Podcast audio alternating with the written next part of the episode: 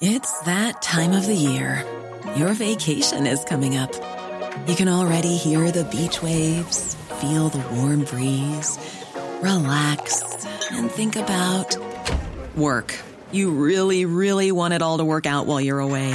Monday.com gives you and the team that peace of mind. When all work is on one platform and everyone's in sync, things just flow wherever you are. Tap the banner to go to Monday.com. Everyone knows therapy is great for solving problems, but getting therapy has its own problems too, like finding the right therapist, fitting into their schedule, and of course, the cost. Well, BetterHelp can solve those problems. It's totally online and built around your schedule. It's surprisingly affordable too. Connect with a credentialed therapist by phone, video, or online chat, all from the comfort of your home. Visit betterhelp.com to learn more and save 10% on your first month. That's BetterHelp, H E L P. There's never been a faster or easier way to start your weight loss journey than with PlushCare. PlushCare accepts most insurance plans and gives you online access to board-certified physicians who can prescribe FDA-approved weight loss medications like Wigovi and Zepbound for those who qualify. Take charge of your health and speak with a board-certified physician about a weight loss plan that's right for you. Get started today at plushcare.com slash weight loss. That's plushcare.com slash weight loss. plushcare.com slash weight loss.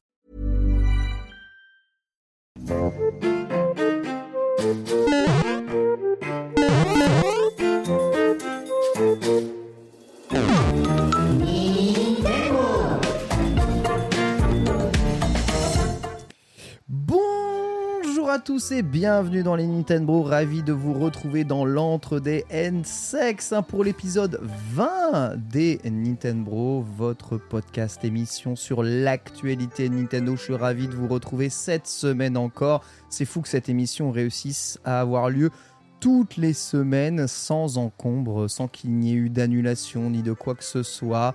C'est euh, évidemment aussi grâce à vous, mais aussi grâce à tous ceux qui répondent présents ici pour l'animer avec moi. À commencer par Bitel. Bonjour Bitel, comment ça va? Bah écoute, ça va très bien, chaudement, mais ça va très bien, très content de revenir. Il y a un ventilateur qui tourne dans cette pièce, mais il fait chaud, Ah, ça je- va.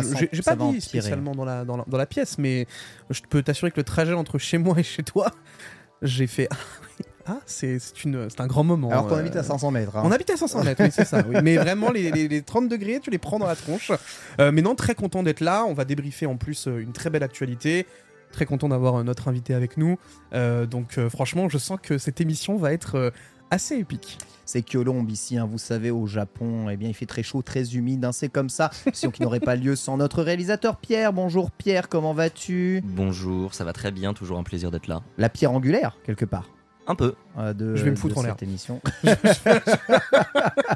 il est là, il est le ciment qui nous lie tous. Vous l'avez compris, vous le voyez peut-être si vous regardez votre écran actuellement sur Twitch. Notre invité de la semaine n'est autre que Florent Gorge. Bonjour Florent, comment vas-tu? Salut les Nintendo Bro, ça va Ah, bien Ah, ça va bien, cette voix absolument incroyable. Incroyable. Historien du jeu vidéo, Florent, peux-tu te présenter pour les auditeurs qui éventuellement ne te connaîtraient pas? Euh, Oui, bien sûr. Alors, je suis euh, à la base traducteur-interprète japonais-français. Hum, J'ai traduit pas mal de petites choses euh, pour parler Nintendo, Zelda, Mario, enfin voilà, tous les mangas Les officiels. mangas officiels. Le manga je- officiel Super Mario, c'est toi aussi. hein. J'ai pas fait les derniers volumes, mais Mhm. j'ai ouais, j'ai fait les 13 premiers. Ouais. On recevait, Ah Car- oui, quand même. on recevait Caroline Segara, dont son fils, Fils est ultra fan, ouais. ultra fan du manga Mario. hein. Ouais, je- C'était difficile à traduire. Bon, ce sera pas le sujet de l'émission, mais c'est difficile à traduire parce que c'est du ce qu'on appelle du du koro koro. Alors c'est trois calembours à la page, donc c'est compliqué. Ah mais oui. euh, mais, mais j'ai pris beaucoup de plaisir. Et puis sinon, bah, je suis éditeur euh, je, pour une société qui s'appelle Omake Books Ouais. et, euh, et auteur aussi d'un certain nombre de bouquins sur l'histoire des jeux vidéo, dont euh, l'histoire de Nintendo en quatre volumes disponibles déjà depuis un certain temps. Qu'on- dont Ah. le premier volume est là, mon très cher Ouais. Bitel, juste derrière ton, ton, ton, ton verre. Si tu arrives à faire un kiki trick pour pouvoir le récupérer, ça Ah, serait- direct, comme ça. serait- écoute, hein, c'est- je sais sans prévenir, ça serait vraiment cool. Donc voilà, Ça, c'est le l'histoire premier, ouais. l'histoire de Nintendo, donc le premier euh, qui était édité chez Pixel Love. À la base, À la base, parce ouais. que j'ai fondé Pixel Love aussi il y a très longtemps. Ah, Et tu as euh, fondé Pixel 9, d'accord. cofondé, oui, parce qu'on était plusieurs. Mais Oui, bien sûr, mais tu, Voilà. tu es dans le. ok. Et puis, euh, bah, je suis parti de Pix, et puis j'ai monté au Mackey Books. Et euh, enfin voilà, ce bouquin, il a déjà plus de plus de pas loin de 15 ans maintenant, disons. Et, euh, et à l'époque, c'était une, une petite révolution. Donc, euh, Ah, tu m'étonnes. Nous, on se, donc voilà. passait, on se passait ça euh, en vacances d'été. Tu sais, on faisait des, des camps de jeux Nintendo euh, du côté de Toulouse. Et, euh, et on se passait, bah, comme on n'avait pas les moyens d'avoir tous les Pixel Love, on se passait tous les exemplaires de Pixel Love qu'on avait les uns les autres. Et quand je suis tombé là-dessus, je fais Ah ouais, après le travail, il est quand même inédit. Hmm. En plus, là, toi, tu fais euh, chronologiquement parlant. Donc, euh, le premier volume, il va jusqu'à 1980. Donc, c'est avant euh, la Famicom. Ouais, c'est avant la Famicom. on s'arrête au Game Watch en fait. Voilà. Donc, c'est. Ouais, c'est l'apparition des Game Watch, euh, donc le début de l'explosion de Nintendo en mode euh, International. les ouais. consoles internationales. Moi, c'est ce que j'ai tendance à appeler euh, la Bible, hein, quelque part. hein. Hmm. Si vous voulez euh, eh bien, en apprendre sur l'histoire de Nintendo, être blindé, briller évidemment dans vos euh, eh bien, soirées mondaines. Bah, en fait, c'est surtout un truc qui est, qui est- qui est important de dire, c'est qu'à l'époque, quand, euh, quand j'ai voulu euh, publier ce bouquin-là, tu allais sur euh, Wikipédia, qui, qui existait déjà, et tu voyais, tu regardais l'histoire de Nintendo, il y a marqué 1889, Nintendo fait des cartes à jouer, Ah ouais. et tu passais direct à 1980, euh, Game Watch. Et, je me suis dit, mais attends, il s'est passé quoi entre les deux euh, Ils- ils ont et pas Rien. fait, en fait. Enfin, et voilà. Et, et en fait, euh, bah, j'en ai fait 250 pages. Ah ouais, quand Ce même. qui est hein. quand même euh, une jolie documentation, quoi, parce que. On rappelle documentation, mais surtout, hein, tu- dans ton bouquin, tu arrives à avoir euh, bah, en direct hein, des interviews de- d'anciens Hmm. Nintendo aussi, qui, dont, dont les langues commencent à se délier à partir du moment où ils sont plus dans la boîte depuis 20 ans. Bah, Oui, hein. effectivement, j'ai eu cette chance de croiser énormément. Bah, D'ailleurs, l'auteur du manga là, que, que j'ai apporté aussi est un ancien Nintendo. Et, Ah ouais. euh, enfin, voilà. et, et c'est vrai que quand ils sont en poste, ils n'ont pas la possibilité de parler. C'est totalement bloqué. Puis c'est- c'est pour des raisons qui peuvent être euh, largement compréhensibles. Mais une fois qu'ils sont partis, c'est vrai que les langues se délient et puis euh, ils sont beaucoup plus accessibles. Et euh, bah, j'ai cette chance d'avoir vécu euh, longtemps au Japon et de, de prendre le temps de les rencontrer, de leur poser des tas de questions. Et, euh, et voilà, pour obtenir des infos euh, parfois euh, inédites, souvent inédites. T'as mis combien de temps pour écrire ce bouquin en moyenne à peu près ou- Ah, celui-ci, il m'a demandé 6 ans de travail. Ouais, mais c'est la pierre Ah angulaire. oui, Ap- d'accord, Après, les, ouais. les autres sont allés un peu plus vite, c'est ça? Les autres, bah, disons que quand tu fais des recherches sur l'histoire de Nintendo, Ouais, tu, tu te dis pas je vais, je vais rechercher. Enfin, quand tu vois quelqu'un qui a passé 35 Ouais. ans au Japon, tu, Ouais. tu fais une review de tout ce qu'il a fait, tu vois. Donc on est, on reste pas focalisé uniquement sur un objet, un objet ou un jeu. Tu récupères des tas d'infos partout, ce qui fait que les- les- le, le temps de recherche est très long, mais tu obtiens des infos sur un, un peu tous les volumes qui vont paraître. Et après, une fois que tu compiles, effectivement, tu sépares en fonction des, des périodes et des volumes. Mais c'est pour ça qu'après, effectivement, la suite est plus rapide à sortir. Ouais. Parce que tu as déjà les infos. quoi. Ouais. assez impressionnant. C'est vrai que tu as fait partie des plus gros insiders hein, Nintendo. Peu de personnes ont eu la chance de rencontrer euh, autant que toi des, personnes là. Évidemment, la barrière de la langue que tu as cassée euh, aide aussi grandement, mais aussi eh bien euh, des années hein, à construire les relations avec, avec les personnes. en arrivant en tant qu'étranger et eh bien en se présentant comme quelqu'un qui veut écrire justement sur l'histoire de Nintendo. hein. Ça devait être marrant leur réaction vrai. Ouais. Voir un Frenchie arriver et dire euh, racontez-moi comment ça s'est passé parce que On a ils, ont, ils ont conscience que c'est très populaire euh, Nintendo en France euh, ou pas du tout Ah, au Japon. parfaitement. Oui, oui, ils, ont, ils, ont, ils savent très bien. De toute façon, je sais pas si on en parlera tout à l'heure, mais euh, la France a toujours joué un rôle hyper important pour Ah, c'est Nintendo. intéressant. Hmm. Euh, bah, le marché français des Game Watch, c'était le deuxième marché mondial. Oh, déjà à l'époque Déjà à l'époque. Eh, je te dis, hein, le manga, et le manga a- les Game Watch, ça se passe pas. Et, et si tu veux remonter avant au japonisme, là, mais on sort du jeu vidéo, mais voilà, les estampes, euh, pareil, c'est le marché français avec le marché américain étaient les, les marchés les plus populaires, enfin, qui, de- qui réclamaient le plus d'estampes Mm. en fait. Donc euh, voilà, le japonisme a influencé le Japon, enfin le Japon a influencé la France à ce niveau-là. Les Game Watch sont bah, en, en 1983 la seule boîte JI21. Je ne sais pas si vous vous souvenez de cette boîte-là, Ouais. c'était les distributeurs Ouais. avant que Nintendo n'importe les, les, les consoles. Euh, ils Ouais, là, c'est vendaient en vieux pour moi. 83 1 million de Game Watch en France. C'était le seul- Un Et- million de Game Watch Ah par an. en, en 83, pour la seule année 83. Non, mais attends, c'est. C'est Un énorme. million Et c'était pas le seul distributeur. J21, c'était un des distributeurs en France. Donc, non, non, le marché français. Mais comment ils ont coulé ces gars-là en fait Des mauvaises décisions. Bah, je, je vous inviterai à lire le volume 2 de l'histoire de Nintendo euh, qui, qui est consacré au Game Watch. ouais. Absolument Enfin, incroyable. En tout cas, tes livres, voilà, beaucoup de En nous, vrai, impressionnant, nous disent cas. dans le chat que c'est un peu leur, leur bouquin aussi de confinement, qu'ils ont pas mal découvert ça euh, durant, durant le confinement. Euh, pour te présenter un peu plus en termes d'historique Nintendo, toi, tu as découvert justement la marque quand et quel est ton jeu favori? Waouh. Euh, alors, j'ai découvert euh, bah, avec les Game Watch euh, pour l'anniversaire de mes 5 ans, j'ai eu Parachute. Oh Voilà. Incroyable. Alors évidemment, à l'époque, tu dis pas ouais Nintendo. Nintendo. Non, tu, tu dis ouais un jeu électronique. voilà, c'est tout. Content Et, c'est que des années plus tard que tu te dis ah ouais mais en fait c'était un Nintendo, je m'en souviens, c'était parachute et tout. Et c'est là que tu fais le lien, on va Et dire tu, avec. tu te euh, ser- tu te servais de la Watch ou pas du tout? Ah si si, ah, moi je- j'ai- j'étais un malade des écrans. euh, après j'ai eu une passion pour les montres Casio et je sais pas pourquoi j'ai eu une passion pour les, les- les cristaux liquides. Donc, Ah euh, oui. donc non non évidemment moi mon, mon- mon parachute je l'avais sur mon petit bureau, ma table de nuit et ça me servait d'alarme pour me lever le matin. Enfin, non, j'ai- ouais, d'accord, ok. ah ouais, d'accord. Ouais, c'est tu l'as vraiment, vraiment utilisé, Game and euh, Watch. Ok. Ouais. C'est vraiment un truc, euh, un truc extrêmement solide. J'ai beaucoup joué aussi à ce jeu-là. En vrai, c'est vraiment. c'est c'est- c'est- on, quand on y repense, quand même, une- tellement intelligent de la part de Nintendo d'avoir nommé ça comme ça. Quoi. C'est- Ah, fort. hein. Vous voyez une anecdote qui est géniale Ouais, sur euh, les rap- Game Watch. Ah bah oui, évidemment.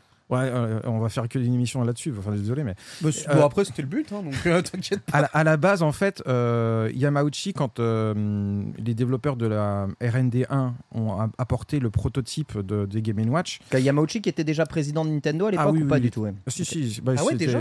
Ah oui, bah, disons que c'est une boîte familiale. Donc Oui, c'est vrai, c'est vrai que c'est une boîte familiale, oui, non, fa- C'est vrai que c'est une boîte familiale. C'était la troisième génération déjà, mais euh, et quand Yokoi et Okada, un autre développeur, lui ont dit bon bah voilà, on va mettre une, euh, on va avoir un jeu et comme on destine ça à la base, c'était destiné aux adultes, hein, Ouais, c'était pas pour bien les sûr, enfants. bah, hein. évidemment, c'est une montre. Avec un Non, non, les, les, les Game Watch en tant que tel, c'était le concept, c'était de- de- d'offrir des jouets pour les adultes. C'était pas pour les enfants. Ils savaient que ça allait être cher. C'était 6 000 c'est pratiquement 5000, 6000 yens. C'était cher pour les enfants à l'époque. Et donc, ils se destinaient ça aux adultes pour qu'ils puissent jouer dans le métro au lieu de bouquiner ou de lire le. Enfin, voilà. Et donc, ils disaient pour les salarymen, il faut que ça rentre dans une pochette de. Ouais. Dans une poche de, de chemise. de chemise, Et ouais. que ça ait la taille d'un porte-carte de visite, parce que les Japonais utilisent beaucoup de cartes de visite, tu vois. Oh. Donc tout était conçu pour que ce soit pour les adultes. Et euh, quand ils ont dit à Yamauchi, on va aussi mettre une montre, parce que voilà, c'est la, folie des, des montres à quartz en ce moment. Et Yamauchi a dit, non mais vous êtes malade, vous vous rendez compte de ce que ça va coûter? Et euh, il demande, mais pourquoi? Qu'est-ce que ça va coûter? Bah, au Japon, il n'y avait pas de TVA à l'époque. Mais il y avait une taxe sur les produits de luxe. Or, les montres étaient considérées comme des produits de luxe. Et donc, Yamauchi disait, mais vous êtes fous vous allez rajouter en plus de ça une taxe sur les produits de luxe avec votre montre. Je veux pas de montre. Et donc, il, euh, pendant un temps, le projet de montre dans les Game Watch a été annulé. Sauf que euh, Okada, qui était un dur à cuire et qui lui tenait comme dur comme fer avec Yokoi à cette histoire de montre, Ouais. il a été au bureau des taxes à Tokyo pour leur dire écoutez, voilà notre projet, on a un projet, mais regardez, la montre, Ah, objectivement, c'est pour les C'est gosses pas en un produit plus. de Ouais. luxe. C'est pas non seulement c'est pas un produit de luxe, mais la montre c'est juste une petite option. Allez sur les 6000 yens, c'est l'équivalent de 100 yens quoi. Et donc ils ont dit oui bon si c'est ça alors ok vous êtes exonéré de taxes. Et voilà comment ils ont pu imposer la montre sans payer de taxes. Mais c'est Incroyable. mais c'est incroyable Ça veut dire l'ont appelé Game Watch. Non mais le truc le plus ironique c'est que derrière donc ils ont annoncé au président que ça allait rien coûter donc il était content. Et quelques semaines plus tard quand ils disent bon on prend quoi comme nom? C'était le président Yamauchi qui décidait des noms. Ouais. Et c'est lui, ironiquement, alors qu'il était contre les montres, qui a dit Game Watch. c'est ça qui est drôle. Ouais, vous inquiétez pas, hein, c'est lui, il a bien le sens du pognon. ah, Là, il s'est fait. On va quand même le mettre dans le nom, hein, parce qu'il faut pas déconner. il est fort, il est fort. On perd à rien, mais on va le mettre dans Voilà, le nom. c'est quand ça, c'est ça.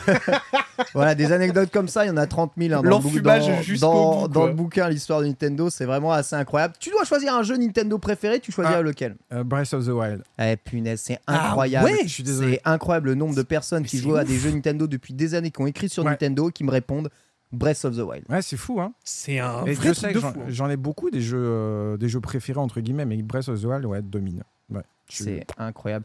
TOTK, euh, tu le mets où dans ton, dans ton amour du coup? Euh, alors, je, suis- je, je- je le trouve génial, je le trouve super, mais euh, je le trouve pas très accessible. Je sais pas, je, je, je sais pas pourquoi je devrais parler en mon nom, mais je me mets à la place de quelqu'un qui découvre Zelda avec avec, avec euh, Tears. Et il, il va lâcher l'affaire en un quart d'heure. Enfin, c'est compliqué, quoi. Exactement très dur, la remarque qu'on Ouais. faisait durant l'émission test Ouais. du jeu. Ouais, c'est de très loin le Zelda le moins accessible qui existe. Alors, ils ont voulu faire un Zelda euh, plus, plus, plus. Mais, mais moi, je, je sais pas pourquoi. Moi, je préfère la simplicité. euh, J'ai j'ai préféré la simplicité de, de, de Breath. En fait, parce que, en fait, enfin, je pense que dans, dans, dans leur logique, tout le monde sait que c'est la suite de Breath of the Wild, et donc du coup, en fait, Ouais. Ils- je pense qu'ils ont vraiment mis de côté justement ce côté simpliste de se dire, Mm. on va reprendre toutes les mécaniques de Breath of the Wild et se dire, allez, Maintenant, ils ont fait Breath of the Wild, sinon ils le feraient pas. Ouais. Et, Et ça, c'est très japonais hein, de Ouais. faire un jeu, puis ensuite, après, on- si on fait l'autre, eh ben, il doit être plus riche, tu vois. Mais plus Ouais. riche, ça rend les jeux souvent moins accessibles. Ouais. Le jeu de combat a failli se perdre, d'ailleurs. Ouais. Euh, comme ça. Mais c'est le jeu vidéo, c'est un éternel recommencement. Nintendo s'est perdu pendant des années. Ils sont revenus à la Wii en disant non, on fait un comeback, on fait un retour en arrière, on revient à tout à la famille, au casual gaming. Parce que à force de faire plus, plus, plus, plus, bah, les consoles devenaient de plus en plus complexes, les manettes de plus en plus complexes, Ouais. tout était plus complexe et ils avaient perdu une partie des joueurs. C'est ça. Et, et effectivement, ce Breath of the Wild, après là où je rejoins euh, le commentaire, c'est que de toute façon, Breath of the, euh, Breath of the Wild, le, jeu- le Zelda le plus vendu de, tout, de, l'histoire.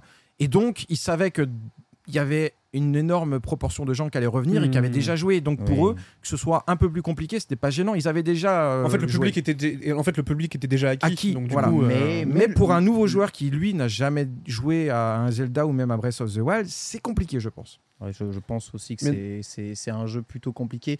Euh, sur, si t'as jamais joué à des jeux vidéo, j'en parle même pas. hein. Ah ouais. Ah bah non, ça. genre, euh, Mais tu vois, dans le chat, ça met un truc euh, assez euh, vrai et que moi j'ai vécu à l'époque. Ouais, euh, Majora's Mask. Majora's Mask. Ouais, ouais. Tu vois, le, le jeu c'est vraiment complexifié. Ah ouais. Donc moi, quand j'ai démarré le jeu, j'ai été complètement perdu. Ah ouais. Des années plus tard, j'ai fait Ocarina of Time, j'ai refait Majora's Mask. Là, j'ai fait ah bah oui. Plus Là, simple. du coup, je comprends mieux. Tu vois. Ouais, je, je vois exactement ce que vous voulez dire. Ça, c'est au moins dit. Voilà, n'hésitez pas à nous dire, hein, vous aussi, hein, évidemment, ce que vous en pensez. Ici, dans le chat, on va parler un tout petit peu, évidemment, que les Nintendo, vous le savez, sont une mission 100% indépendante, hein, financée par ses auditeurs. Le Patreon des Nintendo compte aujourd'hui 440 euh, contributeurs. Merci beaucoup à vous tous. hein. Vous serez salués. J'en profite évidemment. Si vous voulez soutenir les Nintendo, vous pouvez le faire sur patreon.com slash Nintendo. Et ce mois de juin, je me suis senti de l'humeur généreuse. Et, On sent qu'il y a de l'argent dans les caisses, monsieur Bogarde. euh, Et c'est absolument incroyable. Sur le Discord des Nintendo, accessible pour n'importe quelle euh, participation, envie de dire, au Patreon, il y aura à gagner sur ce mois de juin le collector de Zelda TOTK, euh, flambant neuf. Euh, on l'a juste unboxé dans les Nintendo, en fait, on vous a montré. Bah voilà, il, il à gagner. Et du coup, je me euh, permets de rajouter, puisqu'on ne l'avait pas annoncé la dernière fois que j'étais venu, mais je vous rajoute également le pins direct de Nintendo Store Osaka, Tout à fait. euh, avec euh, donc l'épée euh, qui a été corrompue. Euh, je vous le rajouterai dans ce concours-là. Voilà, Vitel qui nous avait aussi dit qu'ils avaient ramené des choses à, à gagner. Alors, il y a- c'est interdit de faire des jeux concours sur Patreon, donc tout se fait via Discord, hein, parce que sinon, bah, ça fait un peu les jeux d'argent, ceux qui donnent des lots en fonction des abonnés. Euh, bon, c'est un peu comme ça, mais c'est aussi pour vous récompenser euh, pas mal. Et Florent nous a Moi aussi, je peux faire des cadeaux? Bah ouais Ah. nous a aussi apporté des choses à Ouais. faire gagner. Alors lui, il vient avec euh, avec une. Donc là, tu, tu vas tu vas Alors. faire gagner au Nintendo ce manga Omega Ouais, 6. Peux-tu nous en parler un 6. peu? Oui, alors Omega 6, euh, c'est un manga qui est plutôt original à, à différents niveaux. Déjà, c'est le premier manga 100% original euh, Omake Books, donc ça c'est plutôt Ok. cool. Et surtout, il n'a pas été dessiné par n'importe qui, parce qu'il a été fait par euh, monsieur Takaya Imamura, Ah. qui n'est autre que le Kara designer. On parlait à l'instant de, de, de Majora's Mask. C'est lui qui a créé le masque, qui a créé l'ambiance, l'univers de, de Majora, et puis aussi euh, tout ce qui est euh, mécanique, design et Kara design de F0, de Star Fox. Enfin, c'est un designer de génie Ah ouais. chez Nintendo, et donc qui a publié son tout premier manga chez nous. La classe quand même. Et, et surtout, il est dédicacé. Voilà. Ah, donc, ça, ça euh, tue, ça. donc voilà, ce sera à gagner aussi. Attends, tu fais gagner le, celui qui est dédicacé? Ah oui, oui, c'est, et c'est la dédicace originale, hein, c'est, Ah pas oui, oui. c'est pas une Ah copie. bah oui, oui, j'ai On bien l'a- vu que c'était la dédicace encore- originale, t'inquiète pas. On l'a fait venir en France euh, au mois de novembre dernier pour, euh, pour la sortie de son manga. Quoi. Ah, t'es trop gentil, euh, Florent. T'étais pas obligé, euh, t'es pas obligé de faire ça, mais c'est vraiment cool. Donc voilà, tout ça, ce sera à gagner sur notre Discord. Pour accéder au Discord, tous les renseignements sont sur la page Patreon des Nintendo. Donc, si vous n'êtes pas encore un soutien des Nintendo, c'est le moment. Voilà. Parce Hein. que là, je peux vous assurer que, bah, en vrai, vous en avez pour votre argent, finalement. Exactement, il y aura encore d'autres surprises hein, qu'on vous réserve évidemment dans le podcast. Vous savez, à Linchitei à la fin du mois, mais aussi au mois de juillet, j'ai euh, tous les accessoires, les goodies euh, du film Super Mario le film euh, aussi à faire gagner. Donc il y aura toujours comme ça des petits trucs à gagner dans, dans, dans les Nintendo. Voilà, c'est ça régale. hein, C'est des petites broutilles, Ouais, mais. Exactement, c'est pour, c'est pour vous Ça remercier évidemment. On va enchaîner tout de suite avec le À quoi avez-vous joué? C'est parti.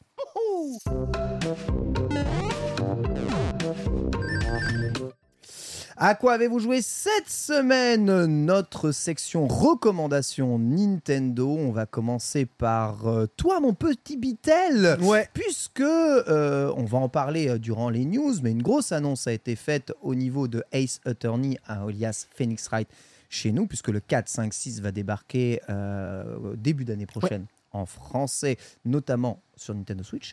Tu en as profité pour rejouer à la série euh, originale, toi. Tout à fait, puisque euh, pour ceux qui ne sont pas au courant, vous avez eu une réédition de Phoenix Wright avec les trois jeux. euh, qui est ressorti en HD, traduit en français et tout le bazar.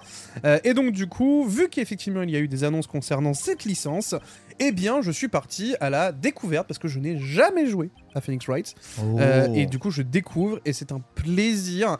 Je m'amuse évidemment à faire des doublages sur les voix et tout le bazar. Ah, c'est bah, juste le jeu parfait pour ça. Euh, J'aime beaucoup les mécaniques.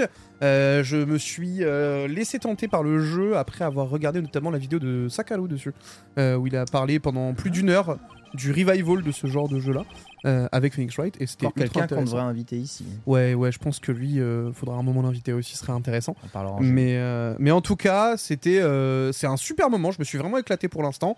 J'ai hâte de voir la suite.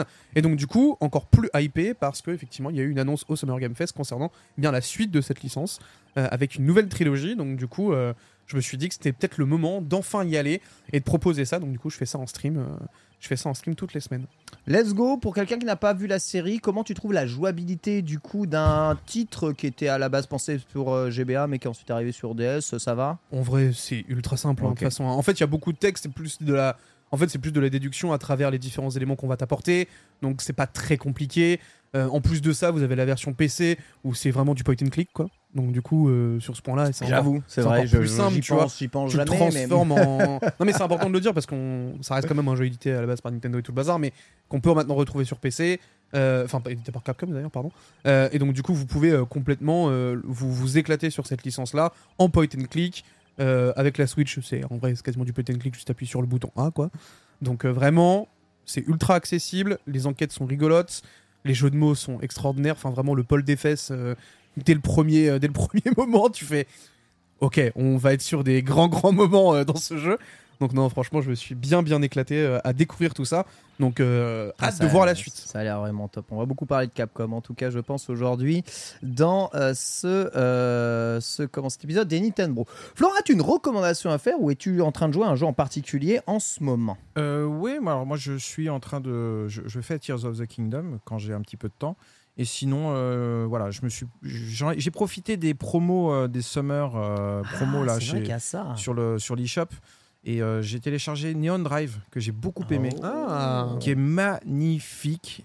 Et euh, enfin, c'est un jeu de rythme, hein, mais l'ambiance est absolument euh, fabuleuse. Mhm. Donc, si vous aimez les ambiances rétro années 80 et la musique années 80, Ah, j'adore ce genre de jeu. Ouais, et bon, alors ça, c'est c'est- et c'est le, c'est le niveau le moins Ouais. rigolo. C'est dommage. Mais, euh, mais effectivement, si tu vas plus loin, je pense que tu vas trouver des. Des Ah, voilà. t'as des trucs en 3D comme ça, d'accord. Ouais, ouais. Et c'est ouais. c'est que des trucs comme ça, mais ah c'est ouais, là, c'est hein. déjà. euh, Et c'est très fun, c'est assez rapide. Et je crois qu'il est 1,50€ en ce moment. Donc, euh, Non. Si, si. euh, Ah oui, donc vraiment, euh, c'est du tout cuit, quoi. Ah voilà, ça c'est de la bonne reco, tu vois, ça me dit bien. Moi qui joue encore à Theater Rhythm avec tous les Ouais, DLC bah voilà. qui, ont, qui ont sorti, euh, Ouais, j'ai mais- ma petite période jeu de rythme assez cool. Hein, mais Et Theater chaque chanson, t'as euh, deux univers différents et à chaque fois, c'est. Ta, ta bagnole, elle s'envole. Enfin, il y a des. Et puis voilà, graphiquement, ça tue quoi. J'entends En vrai, David- c'est sympa, hein. J'entends David Hasselhoff euh, chanter Oui. derrière moi. Ça peut- regarde, regarde ce niveau là. Ah ouais. Juste après, Là, c'est Ah du... ouais. là, tu vois, c'est cinquième élément. Ouais. euh, Blade Runner et tout. Enfin, c'est. Et les musiques sont des musiques originales dedans. Euh, oui. Enfin, je j'irai pas dire ça à 100%, mais en tout cas, oui, ça a l'air d'être euh, bon. composé uniquement pour le jeu, ouais. Let's go. Eh bien écoute, Enfin, voilà, Saga s'appelle Neon Drive, c'est actuellement disponible hein, d'ailleurs sur promo. le store en promotion. A l'air marrant, ouais. Pour euh, deux petits euros, voilà, tentez- tentez-le. Euh, La version Switch marche bien du coup, hein, c'est Ouais, franchement, jouable. euh, Impeccable. Ah, ouais. Important pour un jeu de rythme quand même qui est pas trop de lag et que t'as la sensation euh, Ouais. vraiment de ah ouais d'accord ok c'est trop stylé. Ouais, il a l'air d'avoir de- des, des- des phases un peu chaudes quand même, mais. Il est pas simple, mais, enfin, Ouais. ouais. Il- mais franchement, euh, Bon, si tu kiffes les jeux de rythme, de les- toute façon. si vous aimez les jeux de rythme, euh, puis les ambiances un peu rétro, c'est top. euh, hmm. Let's go TOTK, on en a parlé un tout petit peu. Quant à moi, cette semaine, eh bien, je me suis euh, essayé à la démo de Ghost euh, ah, on, y, était, c'est bien, c'est bien, c'est bien, très très bien mon petit Pierre. Ghost Trick du coup qui euh, eh bien propose sa démo. Donc je vous rappelle Ghost Trick, c'était un jeu sorti à la base, il me semble, sur DS de Ouais. Capcom par l'équipe qui a fait Ace Attorney, voilà, Shu euh, Takami il me semble, Takumi. et Takumi. Et ce, euh, bah, ces, derniers fait ce jeu et ce jeu il l'avait à l'époque juste euh, pff, Bidé. bidé de ouf hein. c'est c'est un truc de ouf alors que le, le jeu Capcom a toujours cru en son potentiel, a toujours cru qu'il était très bon. Les voilà euh, quelques années plus tard avec un retravail complet et un jeu qui sort sur toutes les plateformes, vendu d'ailleurs 30 euros, hein, euh, Ouais. pas euh, le prix fort, un vrai jeu ADS comme, euh, comme il se faut, et là, donc la démo elle est disponible. Et moi je reviendrai que n'ayant pas fait la version DS, euh, lorsque je lance le jeu, je ne savais pas trop à quoi m'attendre. Est-ce qu'on va avoir le droit à un Ace Attorney? Est-ce qu'on va avoir le droit à un jeu d'énigmes et d'enquête Le jeu est pour moi ni plus ni moins qu'un escape game euh, chapitré, en fait, un gigantesque.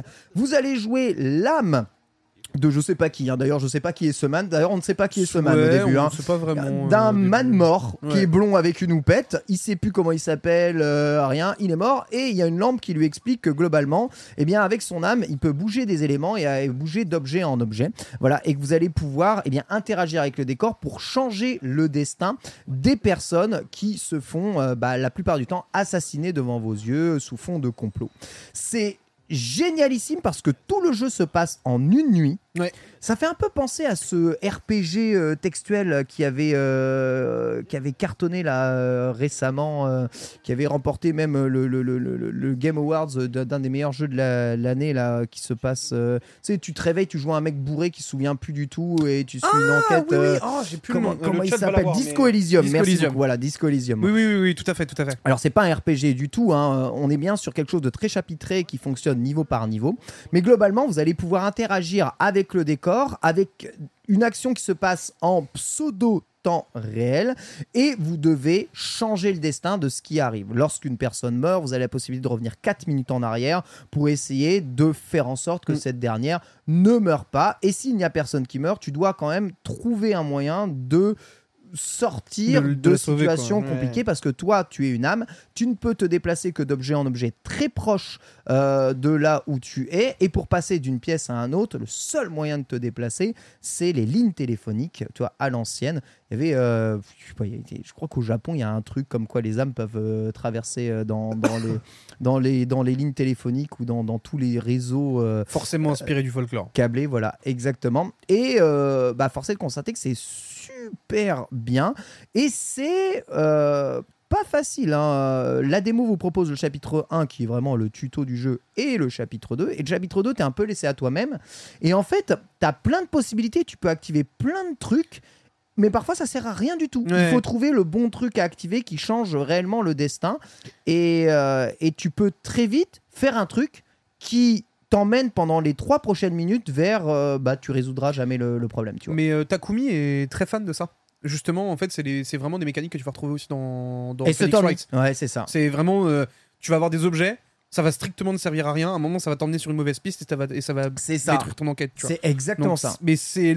En fait, tu, tu sens la patte et tu sais que c'est lui qui est derrière euh, à travers le jeu. En tout cas, là, il y a vraiment deux à trois phases de jeu. Tu as les phases de jeu où tu dois arrêter le temps, te déplacer. Les phases de jeu où tu es en temps réel et tu peux interagir avec les objets. Et tu as des phases de jeu plus dialogue où tu vas pouvoir parler soit avec d'autres âmes qui sont dans le coin, soit écouter justement les dialogues qui sont en cours. Dialogues qui te donnent toujours des indices sur ce qu'il faut faire, ce que pas faire. Mais c'est très subtil. C'est pas en mode Ah, je ne sais pas ce qui se passerait si jamais ce tableau bougeait, tu vois. Faut vraiment être attentif et aller plus loin que le dialogue lui-même, qui est gavé d'humour, tout en français. Ah, J'ai vraiment dire. beaucoup aimé. Hein. Parce que pour le coup, c'était la grosse force justement que moi j'ai trouvé sur Phoenix Wright. C'est la localisation, elle est parfaite. Franchement, c'est super. Est-ce que c'est pareil pour Ghost Trick? Franchement, c'est trop bien. Euh, L'humour passe super bien. C'est peut-être un peu écrit de façon euh, naïve. euh, comment dire C'est-à-dire, c'est très, facile à, très facile à lire, tu vois. Ah en oui, bien sûr. ouais, En ouais, fait, on sent pas trop. Bah, parce qu'en fait, l'histoire est dramatique. hein. C'est des assassins qui viennent buter des gens, euh, même des, des enfants, des, des- des- chiens, tu vois. Et c'est en mode sous fond un peu d'humour parce qu'on sait que de toute façon, on peut remonter dans le temps et puis éviter Ouais. que la mort arrive. Euh, le grand méchant qui euh, est bien commandite tous ces assassinats euh, est un peu caricatural, tu Mhm. vois, en mode, en mode le méchant de Power. Ouais, d'accord, ouais, tu vois vois, très, tu vois ce que je veux dire, c'est ça. Alors qu'il commet des, des horreurs. Donc c'est très drôle. Moi, j'ai pas mal adhéré en tout cas à la proposition. Hier soir, j'ai fait le chapitre 1, chapitre 2. Je suis resté bloqué au chapitre 2. Et là, j'ai juste relancé euh, la partie Mhm. en- en mode euh, calme, euh, un peu, un peu tranquille. Et le chapitre 2, je l'ai terminé facilement. Et ensuite, bah, le jeu euh, s'arrête là et on propose, Bah, trop bien, euh, on ouais. propose d'acheter la version définitive. Donc euh, c'est euh, c'est cool. En vrai, j'ai bien hâte de faire le, le truc. Il y a beaucoup de textes. Vous savez, moi Ouais. qui aime pas beaucoup lire. Mais euh, c'est en mode. euh, en fait, c'est intéressant parce que c'est un- le, le texte, c'est des énigmes en fait. Moi, j'adore les jeux d'énigmes et les jeux où il faut réfléchir. Toi, Layton trouver- et autres, toi, c'est ton kiff. ah moi les trucs comme ça je kiffe. Et, euh, et c'est totalement dans le, dans le thème. Et en plus il y a un peu de- il y a quand même un peu de gameplay euh, Ouais. euh, où il faut, il faut bouger. Donc c'est un peu plus 30 euros, on rappelle, hein, pour le Ah, jeu. Ouais, c'est 30 euros le jeu. euh, voilà, il est déjà en précommande. Et le jeu, il me semble qu'il sort le 30 juin. Donc euh, il sort ce mois-ci. Ouais, c'est Voilà, tout euh, euh, très propre là. En fait, je vous invite vraiment à télécharger la démo qui est sur l'eShop et à vous faire votre propre Mm. avis, en tout cas, sur, euh, sur, sur le jeu. Si vous avez aimé ce tourniche, c'est quasiment sûr vous aimerez. Par contre, si vous n'avez pas aimé ce tourniche, ça veut pas dire que vous aimerez pas Ghost Trick. Vous voyez? Non, parce que c'est une autre mécanique quand même. Ouais, c'est ça. Le- C'est vraiment des escape games. donnes- hein. Ouais, que tu donnes vie à quelque chose qui doit modifier le décor, qui déclenche un truc, c'est pas pareil. Et ce tournis, c'est vraiment euh, du dialogue, de la réflexion sur l'énigme, où tu vas euh, sélectionner ton objet et point à la ligne. Il n'y a pas de- il y a pas d'interaction entre guillemets plus profonde avec. Donc euh, Ghost Trick peut être vraiment euh, très différent. En fait, c'est juste que c'est le même créateur, donc du coup, tu sens qu'il y a quand même des similitudes, mais Tout à fait. c'est quand même assez différent sur. euh, Un, la déf- forme. un défaut que les Nintendo nous apportent quand même ici dans le chat, le, le jeu ne sortira pas en physique chez nous, en tout cas pas au début. Donc, euh, si vous voulez, c'est uniquement en dématérialisé. Mais allez voir, hein, comme tu l'as dit, Florent, en ce moment, sur l'eShop, il y a beaucoup, beaucoup, beaucoup Ouais. de promos, notamment bah, Mario Lapin Crétin, euh, Spark of Hope, euh, qui est déjà à 30 balles. Quoi, aussi, Qui est déjà hein. bradé. Euh, voilà, donc. euh, En- en De toute façon, fait, on en reparlera. en fait, cet, cet été, vous pouvez vous blinder de jeux. euh, Plutôt cool. Ouais, plutôt cool Ouais. pour pas trop cher euh, sur, sur votre Switch pour partir en vacances tranquille. Voilà en tout cas pour le à quoi avez-vous joué. On va enchaîner avec l'actualité de la semaine en parlant évidemment beaucoup du Summer Game Fest. C'est parti.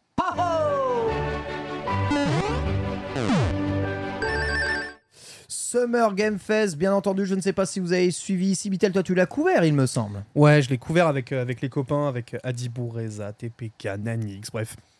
L'équipe, quoi. L'équipe du crew. Euh, on a effectivement donc démarré avec, euh, avec eh bien, le reveal d'Ubisoft euh, sur la première conf, donc le Summer Game Fest, avec Prince of Persia, Ah The ouais, Lost Crown, Ce truc là, trop euh, ce fameux platformer action euh, 2D. Et bah, moi, j'avoue que bon, tu te doutes bien que Reza et moi, on a hurlé tellement c'est notre cam, quoi. Ah ouais. Euh, vraiment, on a été ultra surpris par la proposition d'Ubisoft là-dessus. Euh, on savait qu'il y avait eu des gros gros déboires vis-à-vis de Prince of Persia avec euh, Ubisoft Ouais. Inde. Les sables du temps. Et que ça, apparemment c'était une catastrophe. Et donc du coup, à côté, un studio me- montpelliérain nous propose euh, cette petite euh, rien dire. pépite. Donc toi, t'es là, t'es en mode d'accord. Donc vous avez décidé de montrer un jeu qui était absolument immonde l'année dernière et maintenant vous nous montrez ça. Quel bonheur Alors c'est Euh, pas c'est pas un jeu graphiquement euh, extraordinaire Alors non, non, plus. Mais, juste euh, tout enfin c'est En c'est fait- pas choquant, tu vois ce que je veux dire. En fait, le truc c'est que C'est pas un triple A, quoi, c'est sûr. Non, moi, je sûr. suis, je- moi, je suis vraiment d'avis d'aujourd'hui.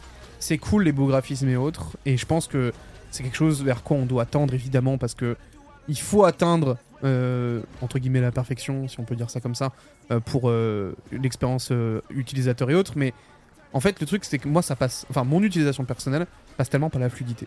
Ouais. Et là, ce qu'on a vu sur le trailer, attention évidemment, c'est un trailer, on a vu un peu de gameplay et autres. On a eu beaucoup de Mais gameplay. mon dieu, qu'est-ce que c'est efficace, c'est fluide, ça va vite, c'est agréable quoi. Le gameplay que j'ai vu, moi, il m'a fait kiffer. Ouais, moi aussi, ça m'a bien plu. Hein. Sauf la musique ici que je trouve horrible. Mais à, Hmm. à part ça, on, on rappelle que Ubisoft a déclaré donc que ce jeu, Prince of Persia The Lost Crown, hein, était bien un semi-monde Ouais. ouvert. Donc c'est sous-entendu quand il dit semi-monde ouvert. euh, on Bah, tu pourras te balader un peu. Nous, quoi. on comprend Metroidvania, mais je sais pas s'il va y avoir euh, des pouvoirs qui ouvrent des portes ou des trucs comme ça. Hmm. Bon, je sais pas trop comment ils vont le faire, mais disons que toutes les zones sont connectées les unes avec les autres.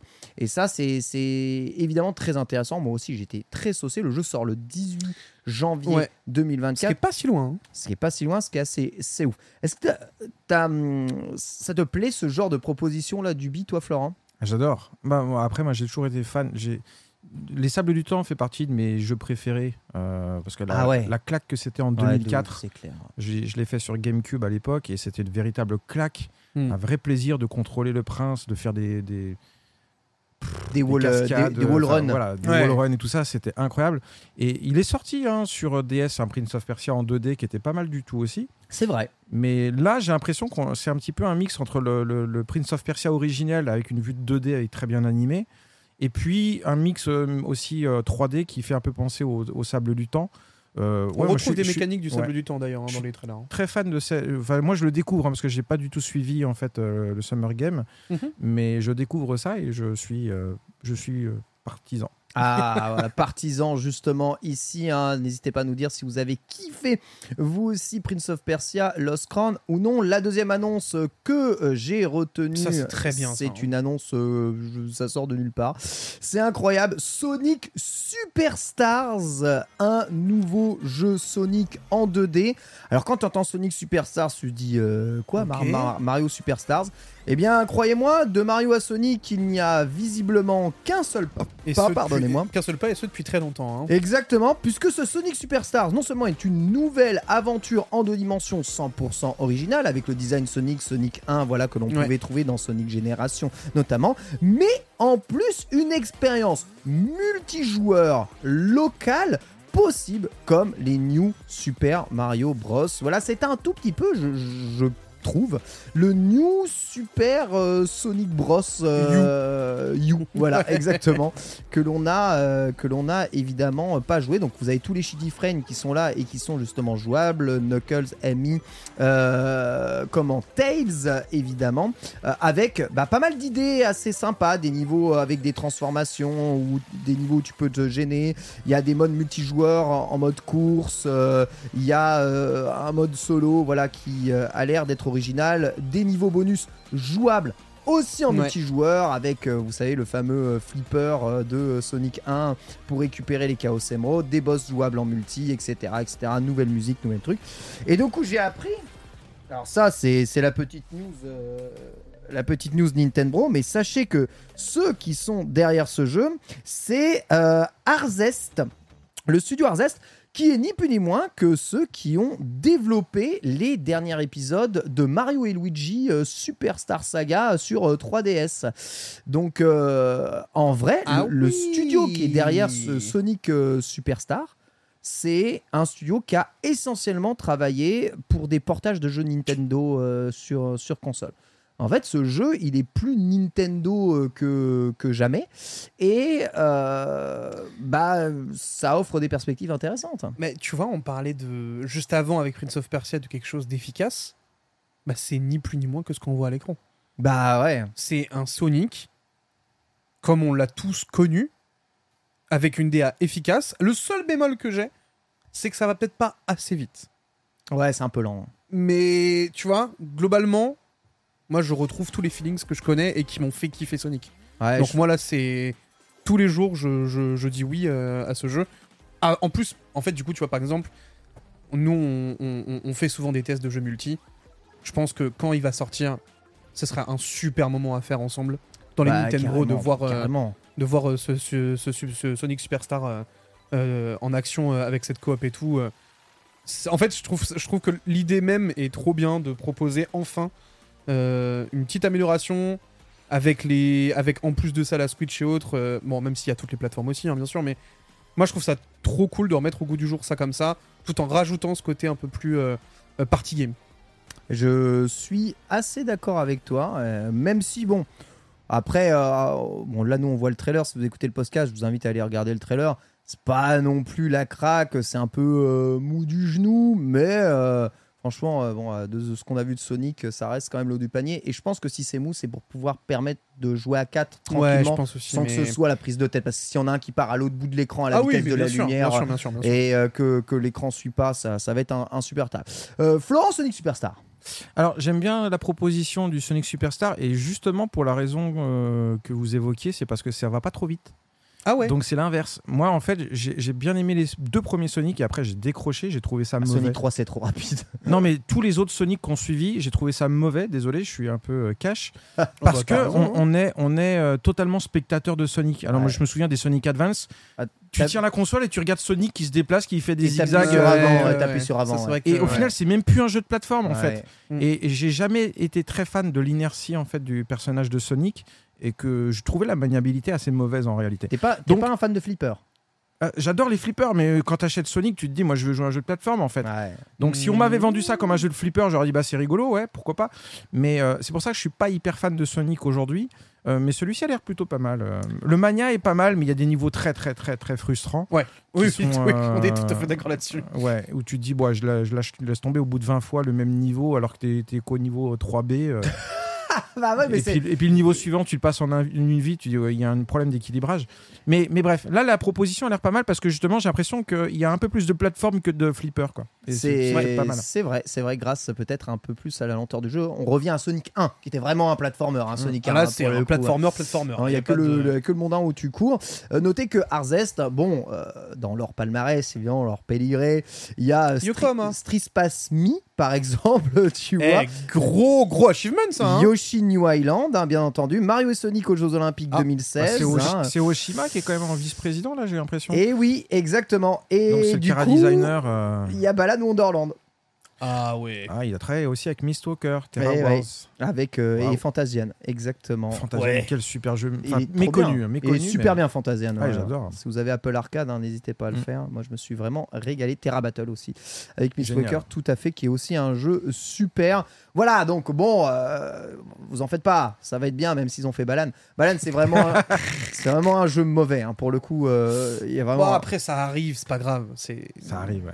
Y a rien. Ça arrive, ça, Ça ça- arrive. ça arrive de sortir un mauvais jeu. Ça arrive de sortir une bouse, tu vois. Ouais, bon, c'est que on ne sait pas ce qui se passe des fois dans le développement des jeux. Autre chose au programme, bien entendu, miam. t'en parlais Bitel, hein, mais l'annonce hein, par Capcom de Apollo Justice Ace Attorney Trilogy, Ouais. c'est-à-dire la trilogie 4, 5, 6 de Tout à fait. euh, Phoenix Wright. Effectivement, et euh, donc du coup, euh, ce sera donc du coup avec Apollo.